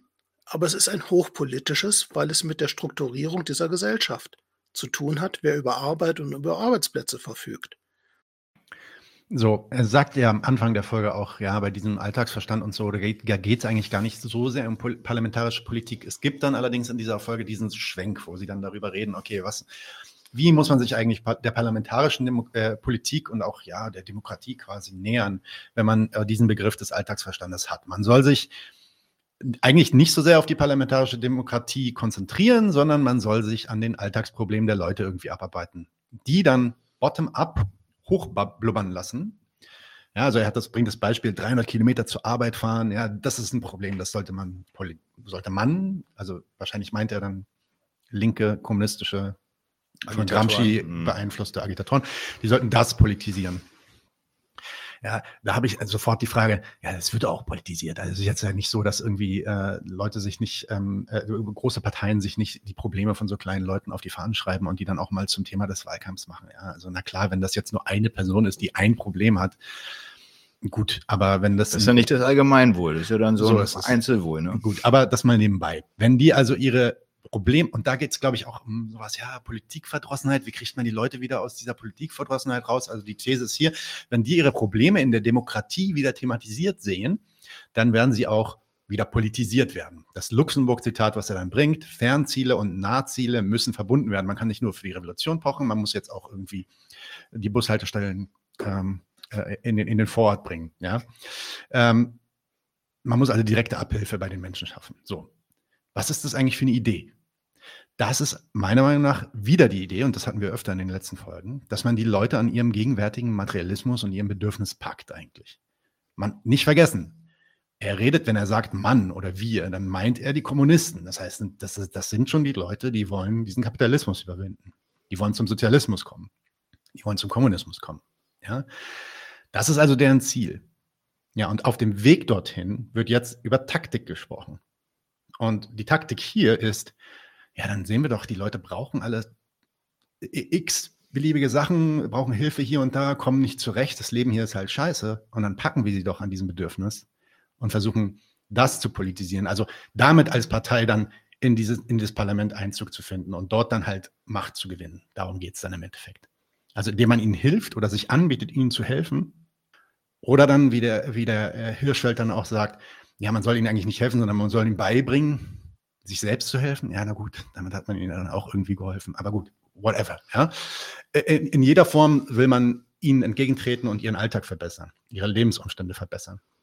Und daraufhin sollen diese Leute einem dann vertrauen und auf Basis dieses Vertrauens kann man dann die Leute auch irgendwie völlig unerklärt zu einer Revolution bewegen. Die werden dann auch irgendwie Sozialisten. Wie dann dieser letzte Schritt passieren soll in deren Kopf, also ohne dass das Bewusstsein der Leute wirklich adressiert wird, das bleibt bis hierhin offen. Folgt dann aber noch in einem negativen Sinne jetzt im Weiteren. Und dafür zeigen wir jetzt mal drei kurze Clips hintereinander und da kommt es dann zu dem, zu dem letzten Teil quasi. Ähm, der, der letzte Brocken. Ich, ich finde es ich find's übrigens auch gar nicht schlimm, äh, die, die, Leute nicht an ihrem Materialismus zu packen. Die Frage ist dann äh, nur, äh, wie. Und äh, da kommen wir jetzt auch gleich in diesen kleineren, ein längerer Clip ist da noch, äh, wie man dann praktisch die Leute wieder packen soll. Und da ist man dann überhaupt nicht mehr bei dem Inhalt der Gründe, die die Schwierigkeiten, die sie im Alltag dann halt so haben. Also er bringt da so das Beispiel, ich weiß nicht, hatten wir das jetzt gerade oder zumindest in der Folge hört man es dann, dass es zum, ach doch, hat er gesagt, mit dem langen Arbeitsweg, ne? Also wer kümmert sich denn um die Kinder und so weiter? Hat mhm. er gesagt so. So. Und äh, dann sagt er selber, ja, das hat irgendwas mit der Struktur zu tun, die ähm, hier jetzt die Arbeitsplätze herrichtet und dass man da möglicherweise deswegen so lange Arbeitsweg hat, dass man einen das vor Ort nicht findet. Das wird nicht, das ist kein Thema. Im, im das ist aber kein weiteres Thema in ja. dem, wie man es dann praktisch irgendwie vermitteln soll, sondern äh, und jetzt kommt's, äh, da kommt jetzt wirklich eine Praxis, die sich letztendlich selbst im Weg steht. So viel, so viel ist hier die dicke Überschrift für die nächsten drei Clips. Also viel Spaß damit. Genau, drei kurze Clips, aber die haben es in sich. Sieben, acht und neun und da geht es jetzt darum eine Praxis, die keine Vermittlung von Wissen sein will und sich selbst im Wege steht. Im Prinzip gibt es äh, eine ganz einfache Einsicht. Die hat vor vielen Jahren schon mal Wolf-Dietrich Schmid-Kowalczyk formuliert. Und zwar sinngemäß sagt er, es gibt keine Revolution ohne Bildung und ohne Revolution gibt es auch keine Bildung. Das heißt, das sind zwei Prozesse, die vollständig aufeinander angewiesen sind. Und wenn wir eine erfolgreiche, emanzipatorische, linke, sozialistische Politik betreiben wollen, dann müssen wir Bildung betreiben. Wir sagen, den und den zu bilden. Wenn wir das ernst nehmen, was äh, in der Theorie Gramsci's drinsteckt oder auch was Paulo Freire und so weiter überlegt haben, dann kann man nicht gebildet werden, sondern sich nur selbst bilden. Das heißt, die Aufgabe von Politik und Pädagogik ist, Voraussetzungen zu schaffen, dass die Leute sich selbst bilden können. Nicht gebildet werden, sondern sich selbst bilden. Und das ist was völlig anderes. Sonst steht ganz schnell wieder im Vordergrund, was will ich den Leuten vermitteln? Was sollen sie denken? Was sollen sie lernen?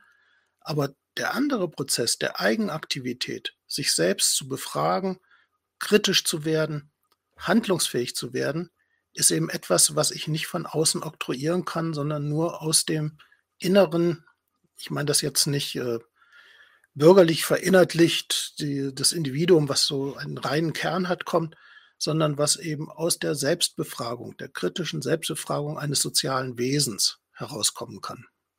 Ähm, Hartmut von Hentig, ein äh, großer Pädagoge, der hat ein Buch mal dem Titel gegeben, Die Menschen stärken, die Sachen klären. Und zwar in der Reihenfolge. Äh, wir können nicht sagen, erst wenn wir die Sachen geklärt haben im Sozialismus, dann kann jeder Mensch stark und super und toll sein, sondern um dahin zu kommen, müssen wir die Menschen stärken.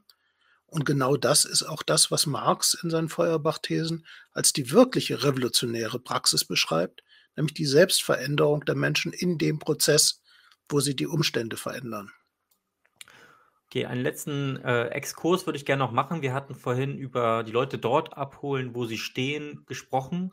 Ähm, ich meinte das eigentlich eher so, dass man jetzt sozusagen nicht mit äh, ähm, universitären Texten auf sie zukommen kann, wenn sie gerade irgendwie eine Ausbildung zum Bauschlosser machen und dann sagen, das musst du erstmal gelesen haben, um in der Lage sein, politische Praxis zu vollziehen, sondern ich meinte das in dieser ähm, sozusagen auch, äh, man würde jetzt vielleicht sagen, dass entsprechend zu vereinfachen, dass es eben auch verständlich ist, ausgehend da, wo die Leute eben schon Kenntnisse haben oder sowas, am bestehenden Alltagsverstand anknüpfend, wenn man so möchte.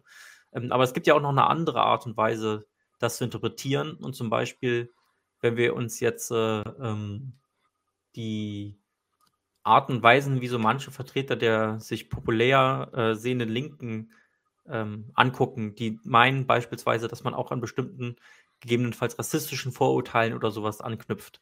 Du hast in deinem Heftchen auch was dazu geschrieben, dass es keine Anbiederung geben darf. Magst du dazu vielleicht noch mal was ausführen? Ja, ähm, das hängt natürlich mit diesem Bild noch mal des Abholens zusammen. Ähm, ich glaube nicht, dass es nötig ist, Sachen zu vereinfachen, um sie Leute zu vermitteln, sondern ich glaube, es ist viel wichtiger, den Leuten zuzuhören was machen Sie denn? Was denken Sie denn? Was bewältigen Sie denn für Probleme damit? Und nicht von oben herab dann zu sagen, also das gibt ein Problem, das ist wunderbar bei Adorno beschrieben, aber ich sag's dir jetzt mal in einfachen Worten. Das ist völlig irrelevant, das zu tun. Ehrlicher wäre, zuzuhören, was die Leute als ihr Problem beschreiben. Und dann, man ist ja nicht äh, körperlos, man hat ja auch eigene Interessen zu sagen, mein Problem als Akademiker oder was auch immer, ist das und das. Und da hilft mir, wenn ich von Adorno dieses und jenes gelesen habe. Aber das ist ehrlicher zu sagen, es hilft mir bei meinen Problemen und auch in einer ganz spezifischen Art und Weise und Form. Die musst du gar nicht nachvollziehen, weil es ist nicht dein Problem. Aber wir können versuchen, in den gemeinsamen dialogischen Verständigungsprozess zu kommen, um uns darüber auszutauschen. Anbiederung ist das Gegenteil davon. Anbiederung heißt, ich lasse die Leute in ihren Alltagsverstand und meistens in den krudesten, absurdesten, reaktionärsten Positionen und tue so, als könnte ich damit auf einer anderen Ebene was Gutes erreichen. Das ist Blödsinn. Aber mit äh, dieser, der Akademiker sagt dann, mein Problem ist, meinst du dann aber schon dieses, vielleicht hilft es dir ja auch beim Verständnis deines Problems? Nein, vielleicht hilft es dir, mein Problem zu verstehen, wenn ich dir das erzähle. Okay. Ähm, ja, da stellt sich mir dann aber schon dann die Frage sozusagen, wie man aber das, was an Wissen ja schon da ist, ähm, dann trotzdem auch vermitteln kann. Gar also, nicht vermitteln. Also äh, ich war ein völlig äh, unsympathischer, unfreundlicher Hochschullehrer, weil ich meinen Studenten zum Beispiel das Wort vermitteln schlichtweg verboten habe, wenn wir diskutiert haben. Es gibt nichts zu vermitteln sondern es gibt einen gemeinsamen dialogischen Prozess zwischen verschiedenen Intellektuellen. Das können aber eben auch der Vertrauensmann sein aus dem Betrieb oder die Frau, die sich in, in der Kita äh, engagiert als Elternvertreter oder so weiter und von mir aus auch Akademikern, wenn die irgendwie zusammenkommen, wo auch immer und warum auch immer, miteinander zu reden über das, was sie bewegt und was ihre Interessen sind und nicht fürsorglich für den anderen zu denken. Und wenn so ein Prozess in Gang kommt, dann kann auch ein Interesse am anderen in, entstehen, weil ich den anderen ja brauche, um was zu ändern. Ich kann es ja nicht für mich alleine machen. Also gerade wenn ich revolutionäre Absichten habe, dann kann ich ja nicht sagen, mir ist völlig wurscht, was ihr denkt. Ich will mein Ding machen und ihr sollt mal bitte für mich da irgendwie die Fahne tragen. Nein, ich muss wirklich in einen Austauschprozess kommen, wo ich meine eigenen Interessen an der Sache kenntlich mache und dadurch einen Prozess in Gang setze, dass die anderen sagen, ja, das ist für mich eigentlich auch eine interessante Frage. Und jetzt erklär mir mal, was du für dich damit meinst. Und ich erkläre dir gerne, was ich damit meine. Und wenn man dann gemeinsame Punkte, Schnittmengen findet, kann man schauen, was man daran weiterentwickelt. Jo. So, das war der letzte Clip. Marek, fang du doch mal an. Was ist denn jetzt eigentlich dein Problem, Nadine? okay, ja. Nee, können wir ja gleich ruhig polemisch weitermachen. Also äh, am Ende bieten jedenfalls Gramsci oder Hirschfeld äh, hier eine Philosophie der Praxis, die sich, wir hatten es ja schon gesagt, die sich selbst im Weg steht. Weil sich eben beide nicht, ich erinnere da an den ans Eingangsstatement, weil sich beide, Gramsci und Hirschfeld, nicht für die gedanklichen Inhalte des Alltagsverstandes interessieren und nur die Bedingungen desselben verändern, woll verändern wollen, sperren sie sich am Ende jetzt hier sogar äh, gegen jegliche Form von Aufklärung. Äh, Vermittlung von Inhalten, da hat Hirschfeld ja offensichtlich seinen Studenten sogar äh, diesen, diese Vermittlung verboten. Wobei man sagen muss, diesen kategorischen Imperativ, den wollte er dann offensichtlich schon vermitteln, nämlich an seine Studenten. Und erklärt eben, dass man sich bei eigenen Problemen zuhören möge, und jetzt kommt's, ohne sich aufeinander zu beziehen. Wie daraus jetzt eine Gemeinsamkeit im Streiten für einen Sozialismus gelingen kann, wenn einer zum Beispiel seine Sorge als Fußballfan, dass äh, Schalke absteigt, und der andere als Christ darüber, dass der neue Pfaffe in der Kirche immer zu spät zum Gottesdienst kommt, wenn die sich beide so unterhalten, äh, wo da jetzt die Gemeinsamkeit herkommt, das äh, verbleibt tatsächlich das Geheimnis des referierenden Gramscianers. Zumal eine Vermittlung von Hilfe ja auch gar nicht so recht erwünscht ist, wie er es gesagt hat. Am Ende wissen die beiden miteinander Sprechenden nur, ja, wir haben beide Probleme. Die Schnittmenge ergibt sich daraus jedenfalls unmittelbar überhaupt nicht. Zufällig, wenn überhaupt. Ja. ja. Naja, sie haben halt ein Problem. Ja, gut, darin sind sie sich offensichtlich einig. Mhm. Dem Agitator, der immer mit Verweisen auf Bücher von Marx oder anderen Autoren, Adorno wurde hier genannt, an die Adressaten herantritt und daran offenbar scheitert. Das ist ja so das, wo, womit sie immer praktisch hantieren und was so der Ausgangspunkt von, von Hirschfeld ist. Dem setzen die Gramscianer wie Hirschfeld den inhaltsleeren, be bezugslosen Moralmenschen, also nicht aufeinander bezogenen äh, Diskutanten, der zwar solidarisch zuhört, aber dem, dem setzen die entgegen, das solidarische Zuhören. Wie das nun zum Ziel der Vermehrung von sozialistischen Genossen führen soll, das kann diese Theorie jedenfalls mit dem, was sie hier äh, vorträgt, nicht, vor, nicht erklären. Überzeugen, also das ist dann so ein bisschen, das ist Denkfaulheit, ja. Überzeugen muss jedenfalls äh, der Gramscianer offensichtlich niemanden und nur an den Bedingungen, die im Wege des sozialistischen Bewusstseins stehen, ähm, daran muss er praktisch arbeiten. Das ist diese Kohärenzarbeit. Daran muss er rumdoktern und da muss man noch ein bisschen lieb zueinander sein. Dann folgt offenbar wie ein Automatismus der Fährtje revolutionär. Warum jetzt aus der Theorie allerdings ein Sozialismus und nicht genauso gut ein liberaler Standpunkt oder ein faschistischer als Konsequenz herauskommt, bleibt genauso offen, wieso, äh, ähm, bleibt genauso offen wie die Frage, warum jetzt äh, so ein Liberalismus und so ein Faschismus beispielsweise inkohärent sind. Das hatten wir ja schon so ein bisschen mal am Anfang. Also das ist eine für sich genommen nicht ansatzweise äh, Erklärung darüber, wie dann jetzt praktisch dann äh, ein Bewusstsein eine, über eine Kritik der Gesellschaft aus dem gemeinsam Zuhören beispielsweise hier tatsächlich rauskommen soll. Also mir ist das nicht klar. Hirschfeld gibt es hier auch nicht zu Protokoll.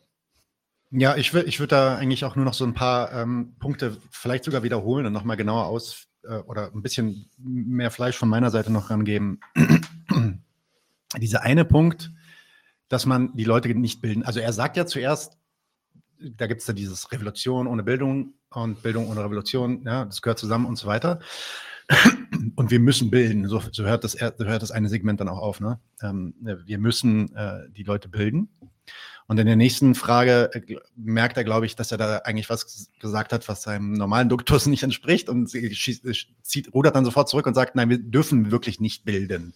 Wir dürfen auch nicht vermitteln und dann verbietet er das Wort vermitteln, was natürlich dann auch wieder eine Vermittlung ist, aber äh, das sei mal dahingestellt. Aber diesen Widerspruch, da will ich mal ganz kurz auch nochmal drauf eingehen. Man muss ihnen Werkzeuge an die Hand geben, dass sie selber beginnen, kritisch nachzudenken und sich selbst zu bilden. Wie gibt man denn dann diese Werkzeuge an die Hand? Hm. Ist das dann keine Bildung? Was macht man? Legt man denen jetzt einfach nur ein Buch hin und sagt, lies mal selber? Oder äh, und, und wenn es, wenn das keine Bildung wäre, ja, wenn ich da hingehen würde und sagen würde, ich gebe jetzt das Werkzeug, was auch immer dieses, was immer das Werkzeug sein soll, ähm, Warum ist das keine Bildung? Das würde mich doch da, dann interessieren.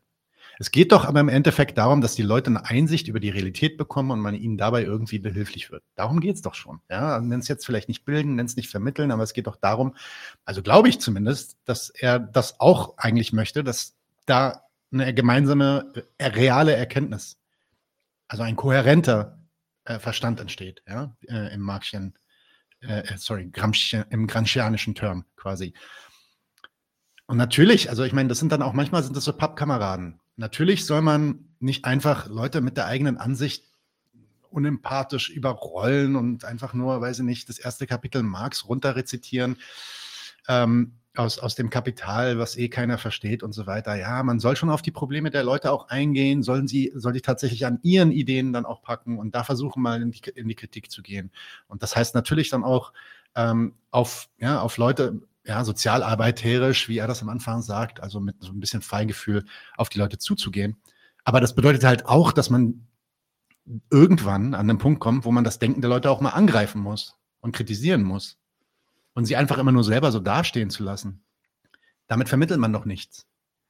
Jetzt darf ich das alles nicht mehr, weil ich darf die Leute nicht bilden, denn sie dürfen sich selber nicht bilden. Ja, das, das halte ich für falsch. So, jetzt was bringt, was hält er dem entgegen? Stattdessen soll man zuhören und von den eigenen Problemen und Lösungen erzählen. Also wirklich. Also man soll einfach nur bei den eigenen Problemen und bei den eigenen Lösungen für die eigenen Probleme sein. Und die dann einfach erzählen.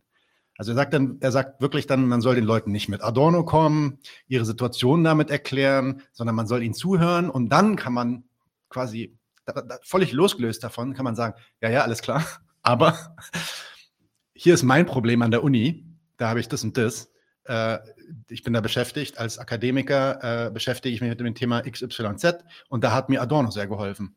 Oder dieser Punkt von Adorno. Ja, dann wird dann in der Folge wird dann auch noch über Anbiederung gesprochen. Man darf sich nicht so sehr, da will er sich dann irgendwie auch von Rechten zum Beispiel, den will er sich nicht so sehr anbiedern und so weiter.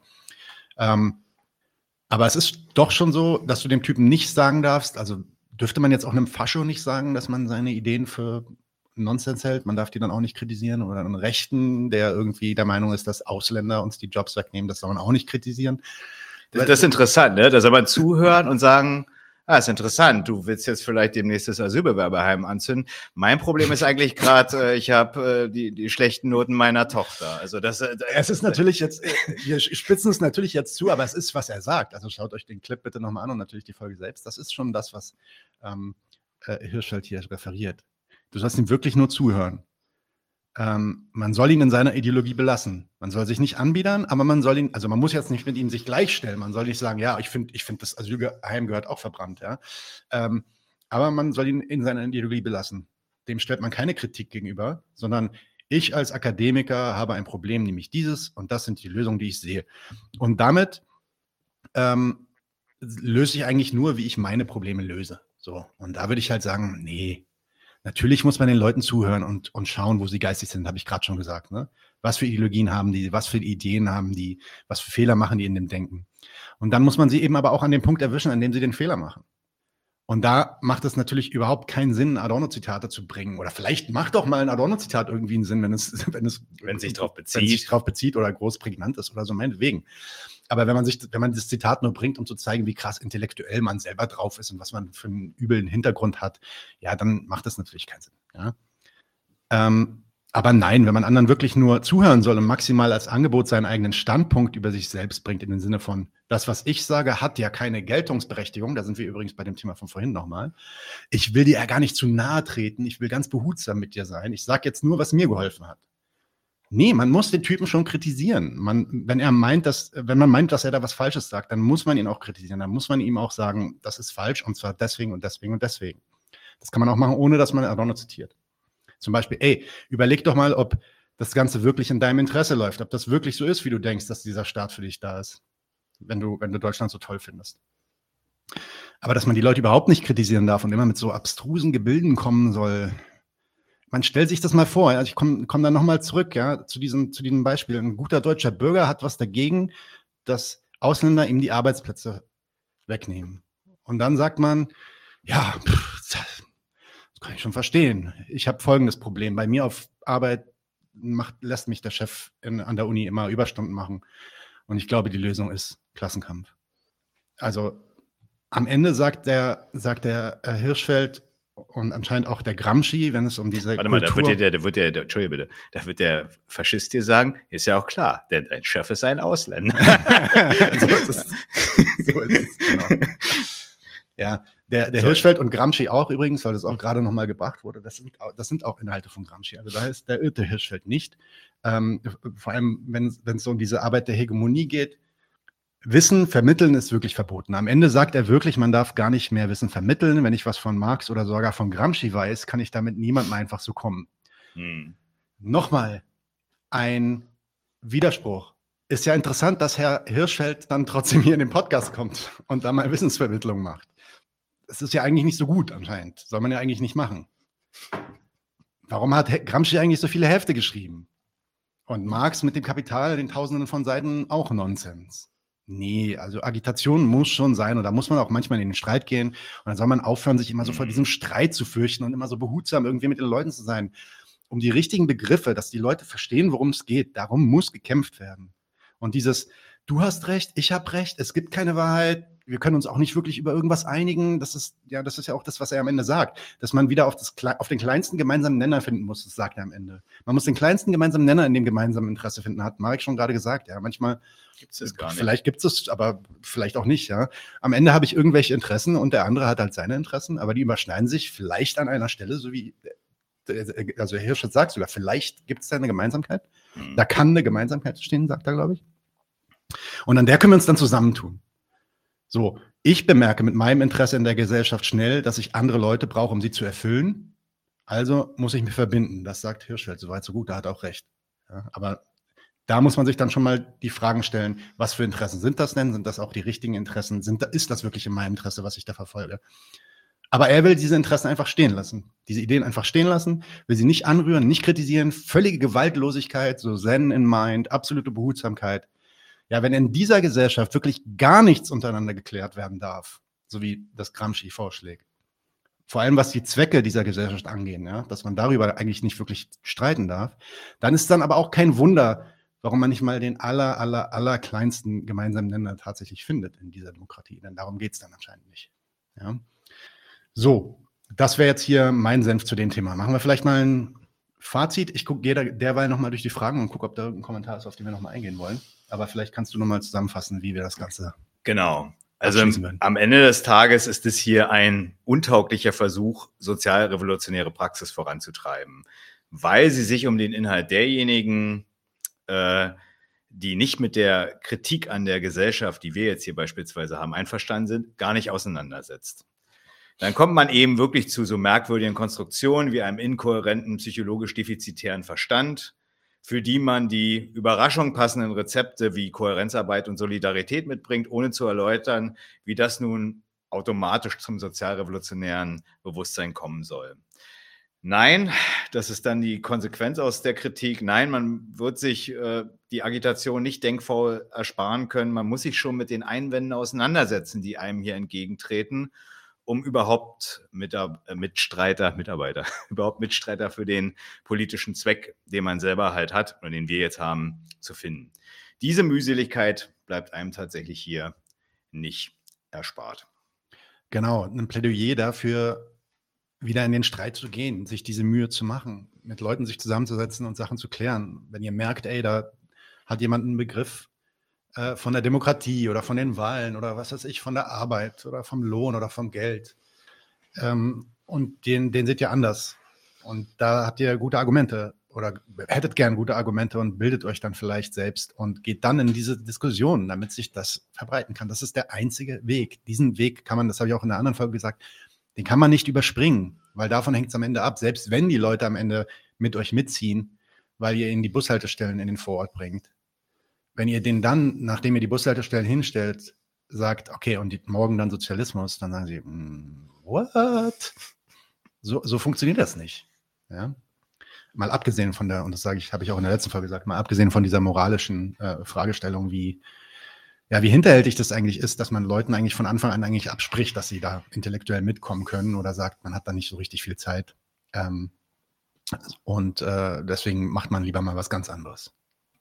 Okay. So, Young Lenin, da gehen wir vielleicht nochmal drauf ein. Wir, haben's, wir haben ja in der Mitte-Folge das gemacht, vielleicht hast du es Mhm. verpasst, Young Lenin, deswegen machen wir das jetzt nochmal. Aber Young Lenin sagt jetzt hier, es ist halt wirklich nur platt und polemisch. Gramsci und Hirschfeld gleichzusetzen macht keinen Sinn, weil Hirschfeld Gramsci ganz anders interpre- interpretiert in Bezug auf Alltagsverstand und Praxis, Praxisphilosophie. Naja, also zwei Sachen. Wenn er es macht, dann lieber Young oder Jung Lenin, ich weiß nicht, wie man es aussprechen möchte, ähm, dann, dann sag einfach, was, was Gramscis Inhalt von Alltagsverstand und Praxisphilosophie ist. Das geht vielleicht jetzt nicht hier im Live-Chat, das kannst du ja später kannst Kommentar später einen. Kommentar machen, dann sagen wir da dann noch was dazu. Ähm, Im Zweifel haben wir, du hast ja recht, im Zweifel haben wir hier nur den äh, Hirschfeld kritisiert.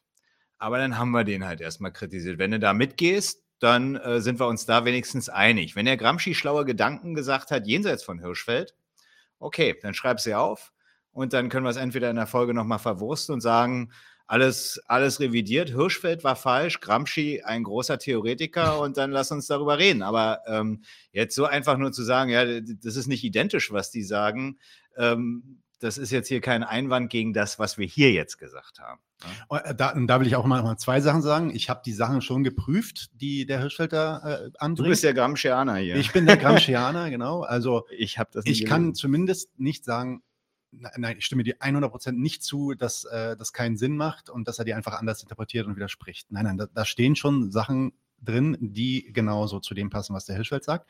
Gleichzeitig habe ich nicht 87 Hefte gelesen. Da mögen auch nochmal andere Sachen drinstehen. Ja, das hast du vielleicht gemacht, dann kannst du es ja vielleicht in dem Kommentar ausführen.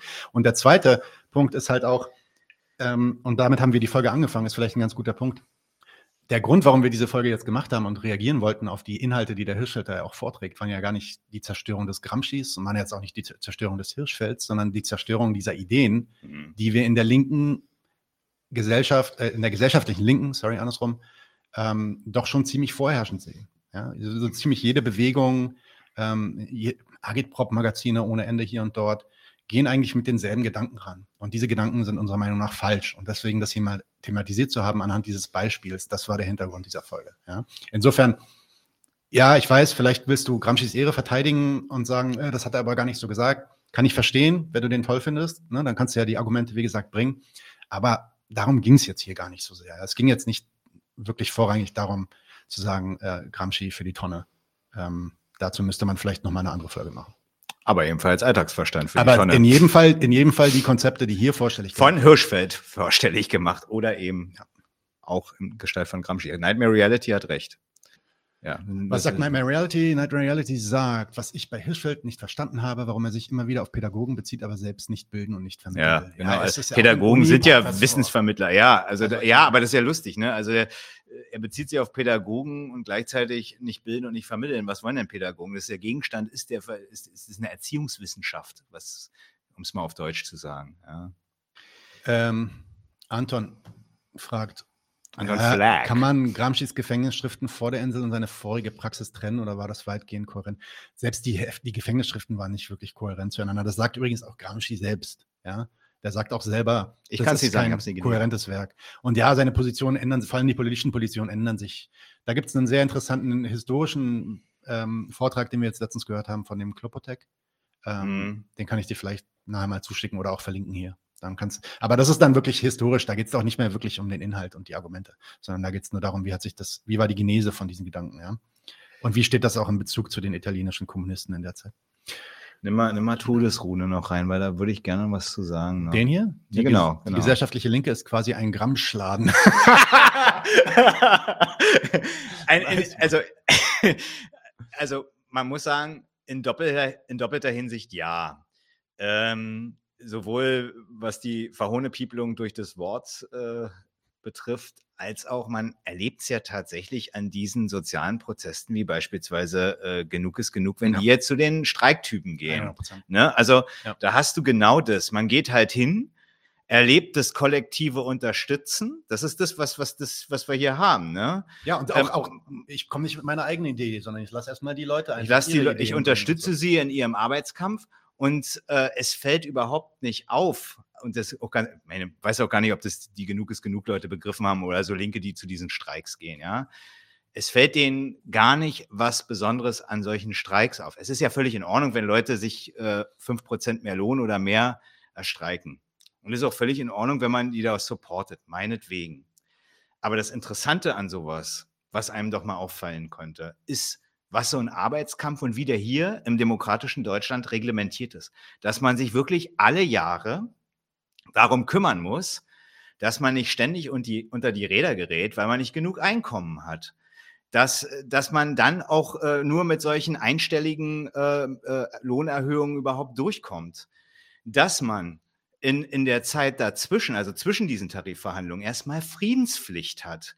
Der deutsche Staat hat, die, hat das Arbeitskampfrecht wirklich so organisiert, dass er zum einen weiß, dass die Arbeitnehmerinnen und Arbeitnehmer jederzeit das Bedürfnis eigentlich haben, mehr verdienen zu müssen, weil sie sonst ihren, ihre Reproduktion nicht organisiert bekommen. Dafür regelt er den Arbeitskampf und gleichzeitig stört es eben nicht, das, Ge das Geschäftemachen der, der Kapitalisten, die die ganze Zeit diese Arbeitnehmer anwenden. Das ist der Gegenstand des Arbeitskampfrechts und der kann einem ganz schön sauer aufstoßen. Das könnte man den Leuten, wenn man sie unterstützen will, äh, doch mal mitteilen. Aber das ist tatsächlich nicht das, das was passiert. Zum einen, weil es vermutlich, ja, zum einen, weil sie es vermutlich vielleicht sogar selber gar nicht richtig wissen. Ja. Aber selbst wenn sie es wissen und großartige Gramscianer und Sozialisten sind, dann passiert das offensichtlich ja genau nicht. Weil eins ist ja Fakt. Wenn nämlich, das war ja neulich erst der Poststreik, der war zu Ende, die, die wurden ja auch unterstützt von denselben Leuten. Wenn äh, die, wenn die praktisch entsprechend ihre Forderungen, die sie dann anerkannt haben, bekommen haben, dann ist erstmal wieder Frieden, Friedenspflicht, Arbeitskampf ist durch dass da die, die Postangestellten jetzt verstanden haben von dem, dass sie mal zum, zum, zum Streik hingegangen sind und gesagt haben, super, ein Transparentgehalt haben und einen Kaffee ausgegeben haben, dass die jetzt begriffen haben, dass äh, sie eigentlich in einem Klassengegensatz sind und äh, sich äh, die, die, die Deutsche Post äh, vom Hals schaffen sollten und die das äh, denke ich tatsächlich nicht. Aber, aber Gramscianer hätten das genauso gemacht irgendwann muss diese Agitation stattfinden. Irgendwann muss dieses darauf hinstoßen stattfinden, darauf, was diese Sachverhalte wirklich eigentlich sind. Und wenn es nicht stattfindet, dann bleibt es halt, was es ist, nämlich Klassenkampf in unserer Gesellschaft, der dazugehört. Ja, der dazugehört und was der Staat auch weiß, er reglementiert ihn ja. ja? Arbeitskampfrecht, kollektives möglich, Arbeitsrecht heißt ja, das, das ist das, ja. So. Ja. Das ist genau das, den störenden Arbeitskampf äh, so in eine Verlaufsform zu bringen, dass er das Wirtschaftswachstum, was man hier angepeilt hat, dass das äh, funktioniert, dass es kracht. Das ist der Gegenstand vom Arbeitskampfrecht. So, ich habe noch zwei Punkte. Ich bin jetzt so ein bisschen on fire. Let's do it, let's do it. Also ein Punkt, wenn, wenn ihr da draußen ein kurzes Signal geben wollt, ob ihr, ihr noch mal was zu diesem Vertrauen und äh, Ansprechen der Leute mit ihnen gemeinsam vielleicht erstmal behil behilflich sein, im Alltag irgendwas helfen, um dann irgendwie kollektiv äh, zusammenzufinden. Das ist ja alles so abstrakt, wie ich es jetzt hier mit dreimal irgendwie gesagt habe, kommt es ja bei, bei Hirschfeld so vor. Wenn ihr da nochmal ein Beispiel haben wollt, könnt ihr ja gerne noch was zu sagen. Könnt ihr ja mal draußen sagen oder ob ihr die Schnauze voll habt, dann können wir auch gerne einen Punkt machen. Mach den nächsten Punkt und ihr könnt währenddessen mal kurz darauf antworten, ob ihr da was zu Genau, der letzte, der letzte Punkt, also wenn jetzt hier so der, der anti-intellektuelle Frechdachs äh, euch gefallen hat, dann hätte ich mal den Vorschlag gemacht, weil mir ist immer wieder aufgefallen, ich höre gern so, so äh, linke Theorie-Podcasts und äh, nicht nur 99 zu 1, sondern es gibt zum Beispiel auch einen von einer, will jetzt keine Werbung für machen, aber kann man sich natürlich gern anhören, äh, von der Rosa-Luxemburg-Stiftung. Ähm, der heißt Too Long Didn't, didn't, didn't. Read, genau, äh, mit äh, Alex Demirovic ist das. Da kommen auch immer wieder Sachen vor. Und da habe ich zum Beispiel neulich mal die Folge zu Georg Lukacs gehört. Wenn ihr also Bock drauf habt, schreibt es einfach in die Kommentare. Ich würde mir auch gern nochmal diese Folge zum Gegenstand hm. nehmen, dass wir uns das hier mal irgendwie vornehmen. Dann kann man äh, da auch nochmal gucken, weil das sind ja immer so dieselben äh, Geister, die, die einem dann in der Praxis vorkommen. Ne? Man kennt immer so diese Typen, die man so gerade so aus der Uni irgendwie kennt, die kommen dann immer mit, schau mal hier, ich habe ja ein ganzes Potpourri von, von Büchern, was ich gelesen habe. Althusser, Sartre, Adorno, Horkheimer, Lukács, Gramsci und äh, was auch immer. Und ähm, dann ist man, wie gesagt, wie ich schon eingangs sagte, immer so völlig erschlagen von dem, was einem da erzählt wird und fühlt sich völlig unbelesen. Und wenn man dann so ein bisschen näher drauf stößt, wie beispielsweise hier bei Gramsci, stellt man teilweise fest, was kommt raus, heiße Luft und ein Entschuldigungszettel. Und äh, vielleicht hilft es ja dem einen oder anderen auch mal so ein bisschen frech damit umzugehen. Und das machen wir auf jeden Fall. Äh, ich habe da richtig Bock drauf. Ich habe mich auch mal eine Weile lang mit Lukacs beschäftigt, Lukacs beschäftigt. Den spreche ich immer falsch aus. Und ich weiß, dass wir auch einen sehr Lukacs gewandten äh, ähm, Zuhörer, äh, ich glaube sogar heute hier haben, Stefan Heines da. Und mit dem könnte man dann vielleicht sogar mal äh, in die Diskussion gehen darüber, weil der ja. kennt sich da auch ganz gut aus. Ähm, aber weißt du was? gib mir noch mal das Beispiel mit dem Vertrauen. Mit dem so. Vertrauen. Ich, ich will es dann doch nochmal. okay, also mit dem Vertrauen. Es war jetzt auch so ein bisschen im Gespräch mit Markus so, ne? Der hat da dann auch, wo ich ihm noch gesagt habe, Mensch, Junge, äh, du bist so, so ein Sozialarbeiter. Und ich habe das dann, er hat dann so gesagt, ja, das sagen die Leute ja immer so zu mir. Und äh, ich habe es ja noch ein bisschen ausgeführt mit dem Vertrauen, wo, wo er auch so gesagt hat, ja, wir müssen irgendwie bereit sein, dass die Leute uns vertrauen und dafür muss man ihnen im sozialen Alltag ein bisschen helfen. Und da habe ich so schon so ein bisschen polemisch gesagt, ja, nur weil du ihnen mal beim Hartz-IV-Antrag äh, geholfen hast, den auszufüllen, äh, heißt es das nicht, dass sie als nächstes das kommunistische Manifest lesen, weil sie dir da vertrauen. Ich will es mal so bei mir als Beispiel aus der Berufspraxis sagen. Ja, zu mir kommen die Leute und sagen, ja, Herr Schauer, also so, die Staatsanwaltschaft wirft mir vor, ich handle mit BTM. Ähm, Was ist der BTM? Betäubungsmittel. Betäubungsmittel, Entschuldigung. Ja, ja, okay. So, Handel mit BTM. Was, äh, äh, Hausdurchsuchung. Ich weiß nicht, was kann ich da machen. Der nächste sagt, mein Vermieter, der verlangt zu Vermieter, darf der das? Der dritte sagt, ich habe eine schwere Depression und äh, kann kaum laufen, war 30 Jahre auf dem Bau und äh, habe Rücken. Ich kann nicht mehr arbeiten. Die Rentenversicherung will mir keine Erwerbsminderungsrente geben. Gut, kann man Sachen machen. Ne? Kann man irgendwie versuchen, so eine Rente durchzusetzen beim Sozialgericht. Man kann gucken, dass man die Miete absenkt gegen den Vermieter, weil es gegen die Mietpreisbremse verstößt. Man kann beispielsweise Akteneinsicht machen, gucken, was die Staatsanwaltschaft da an komischen Zeugen sich da irgendwie geangelt hat äh, und welche Beweismittel die hat und ob man da vielleicht im Zweifel noch zumindest die Gefängnisstrafe verhindern kann. Was sage ich den Leuten immer? Ich sage den Leuten immer, der Rechtsstaat ist euer Mittel, eure Interessen durchzusetzen. So.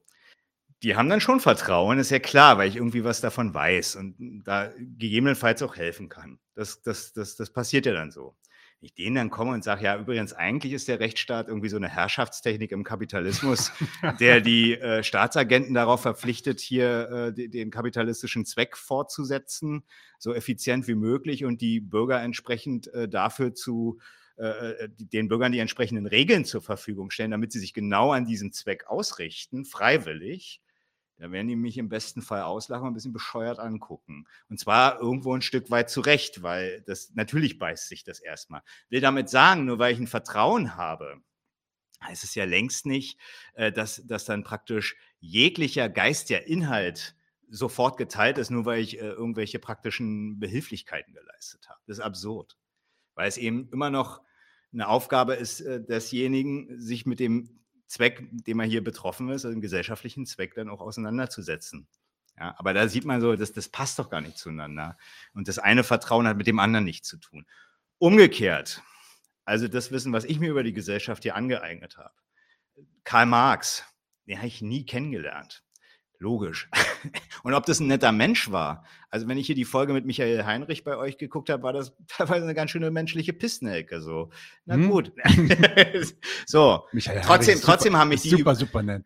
Michael Heinrich schon, aber Karl Marx nicht. Ach so, er, du meinst, Michael Heinrich sagt über Karl Marx, dass er eine menschliche Pissnecke war. Das ist richtig, ja. Ja, das stimmt. das, dann habe ich mich falsch ausgedrückt. Und- Aber ich will damit, ich will, will damit nur sagen. Michael, bitte komm wieder zu Besuch. Sorry. ähm, ich will damit nur sagen, ne, also die, die meisten Sachen, die ich über diese Gesellschaft weiß, das habe ich von Leuten gelesen oder gehört, die, da weiß ich nicht, ob das nette Menschen sind, ob ich denen mein Auto anvertrauen würde, keine Ahnung. Trotzdem hat mich überzeugt, was die gesagt haben. Also deswegen, das, äh, dieses, äh, ich, ich muss mich irgendwie einschleimen, ich muss Vertrauen gewinnen, ich muss die Leute manipulieren, erst rumheucheln, um dann irgendwann zu sagen, du und übrigens, äh, eigentlich geht es um was ganz anderes. Ich wollte nämlich hier eigentlich sagen, dass du irgendwie hier äh, der Gelackmeierte bist in dieser Gesellschaft. Das passt zueinander einfach nicht. Ja, ich kann das Bedürfnis ja verstehen, ja. Also, dass man auch Leuten helfen will, dann da kommt. Da ist auch nichts einzuwenden, Ja, und dass man, ja. dass man möchte, dass es Leuten auch nicht schlecht geht und so. Und dass man da auch in unserer Gesellschaft natürlich auch immer so ein, so einen Handlungsdrang hat. Das ist ja auch das, was ich Markus damals gesagt hatte. Also du, du hast doch so dieses Gefühl, man muss jetzt irgendwas machen, man muss jetzt irgendwas machen, weil alle verelenden gerade so Ja, stark. Und ja, der, der Punkt, den man da schon machen muss, ist, dass das eine zumindest nicht notwendigerweise irgendwas mit dem anderen zu tun haben muss. Ja, also wie gesagt, äh, Marek hilft vielen Leuten in seiner Soweit ich kann, soweit es der Rechtsstaat erlaubt, muss man auch sagen. Ne? Mhm, Das auch, genau. Aber das hat erstmal nichts mit der kommunistischen Agitation zu tun, die ja dann im Endeffekt diese Überwin die Überwindung von ähm, solchen Verhältnissen unterstellt, ja. Und ähm, das sind schon, ja, das, das eine geht nicht in dem anderen auf, zumindest nicht zwangsweise. Und das, äh, die ersten Schritte in dieser Agitation, das heißt das Verstehen darüber, was dieses System eigentlich ist und dass es überhaupt weg muss. Fragt doch mal in euren linken Kreisen rum, wie viele Linke davon überzeugt sind, dass der Staat nicht für uns da ist, dass wir vielleicht später mal kein Geld mehr haben wollen in der zukünftigen Gesellschaft. Gibt es heute nicht mehr so richtig. Früher bei den Linken war das schon verbreiteter, aber heute? Hm. Ja, und ähm, das muss man dann erstmal klären. Und das ist eine Arbeit, die nicht den Lohn verbessert, die nicht irgendwie, weiß ich nicht, äh, Tarif anhebt, sodass Inflation ausgeglichen wird und so. Die, das gehört erstmal nicht zusammen. Ne? Das wäre mein Plädoyer. Sich da mal loszumachen von diesem Tatendrang, den man immer hat, der verständlich ist, den ich auch habe. Ja? Ähm, und eine Sache will ich noch einen Widerspruch machen zu dir, Marek. 99 Zeit ist kein Theorie-Podcast, wir sind ein Praxis-Podcast.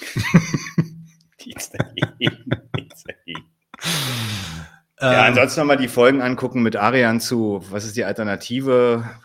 Da kommt es ja auch nochmal so ein bisschen äh, das Thema so ein Stück weit vor. Genau, und das wird, es wird, wie gesagt, das Thema wird auch noch mehr kommen. Wir werden uns auch noch ein bisschen, wir wollen noch was zu dem Rechtsstaat machen. Hm. Da wird es wahrscheinlich auch nochmal hochkommen. Äh, so die, über die Begriffe muss man dann viel mehr streiten als über die Methode. Das war ja heute eigentlich ein methodischer Streit, ja. ja. Ähm, und das mache ich, machen wir eigentlich gar nicht so gern. Insofern äh, besser über die Sachen an sich streiten, als darüber, ja, okay, heißt das jetzt Hegemonie oder heißt das notwendig falsches Bewusstsein oder richtiges Bewusstsein? Whatever, weißt du? Ähm, aber das dann beim nächsten Mal. Hat vielleicht trotzdem was gebracht. Wie gesagt, für uns ein wichtiges Thema. Ich hoffe, es hat euch gefallen. Ähm, und ihr könnt was damit anfangen. Ja, hast du sonst noch was? Wir sehen uns wieder. Genau, wir sehen uns wieder. Und dann äh, vielen Dank an alle Leute, die auch so fleißig mitgeschrieben haben im Chat. Ihr könnt gerne natürlich eure Kommentare und ähm, vor allem Young Lening äh, eure, eure Widersprüche in die Kommentare hauen, bitte. Dann können wir vielleicht da auch nochmal drauf eingehen. Ja? Insofern einen schönen guten Abend noch, schönen Donnerstag, schönes Wochenende und bis bald. Leute, wir brauchen eure Hilfe. Wenn euch dieses Video gefallen hat, klickt auf Like, abonniert den Kanal und vergesst nicht das Glöckchen zu drücken, damit ihr benachrichtigt werdet, wenn wir neuen Content droppen. Außerdem solltet ihr uns überall folgen, wo wir verfügbar sind. Das ist Facebook, Instagram, Twitter und Twitch. Und wenn wir irgendwelche Ankündigungen machen oder Posts, dann shared, was das Zeug hält. Gebt uns all eure Liebe. Wir haben mittlerweile ziemlich signifikante Kosten. Wenn ihr es euch irgendwie leisten könnt, unterstützt uns doch auf Patreon. Dann kommt ihr auch in den Genuss verschiedener Vorteile, wie zum Beispiel Zugang zu unserer Discord-Community oder Zugang zu den ultrageheimen Patreon-Episoden, die wir dort posten. Außerdem könnt ihr uns natürlich auch über PayPal Spenden zukommen lassen. Außerdem haben wir mittlerweile einen eigenen Online-Shop. Das heißt, wenn ihr euch immer noch fragt, was ihr euren Lieben zu Weihnachten, Ostern oder sonst wie schenken könnt, geht dorthin und kauft duftes Merch. Alle Links dazu hier in der Beschreibung oder auch auf unserer Webseite 99 zu 1.de. Vielen Dank fürs Dabeisein, danke für die Unterstützung und wir sehen uns in diesem Theater.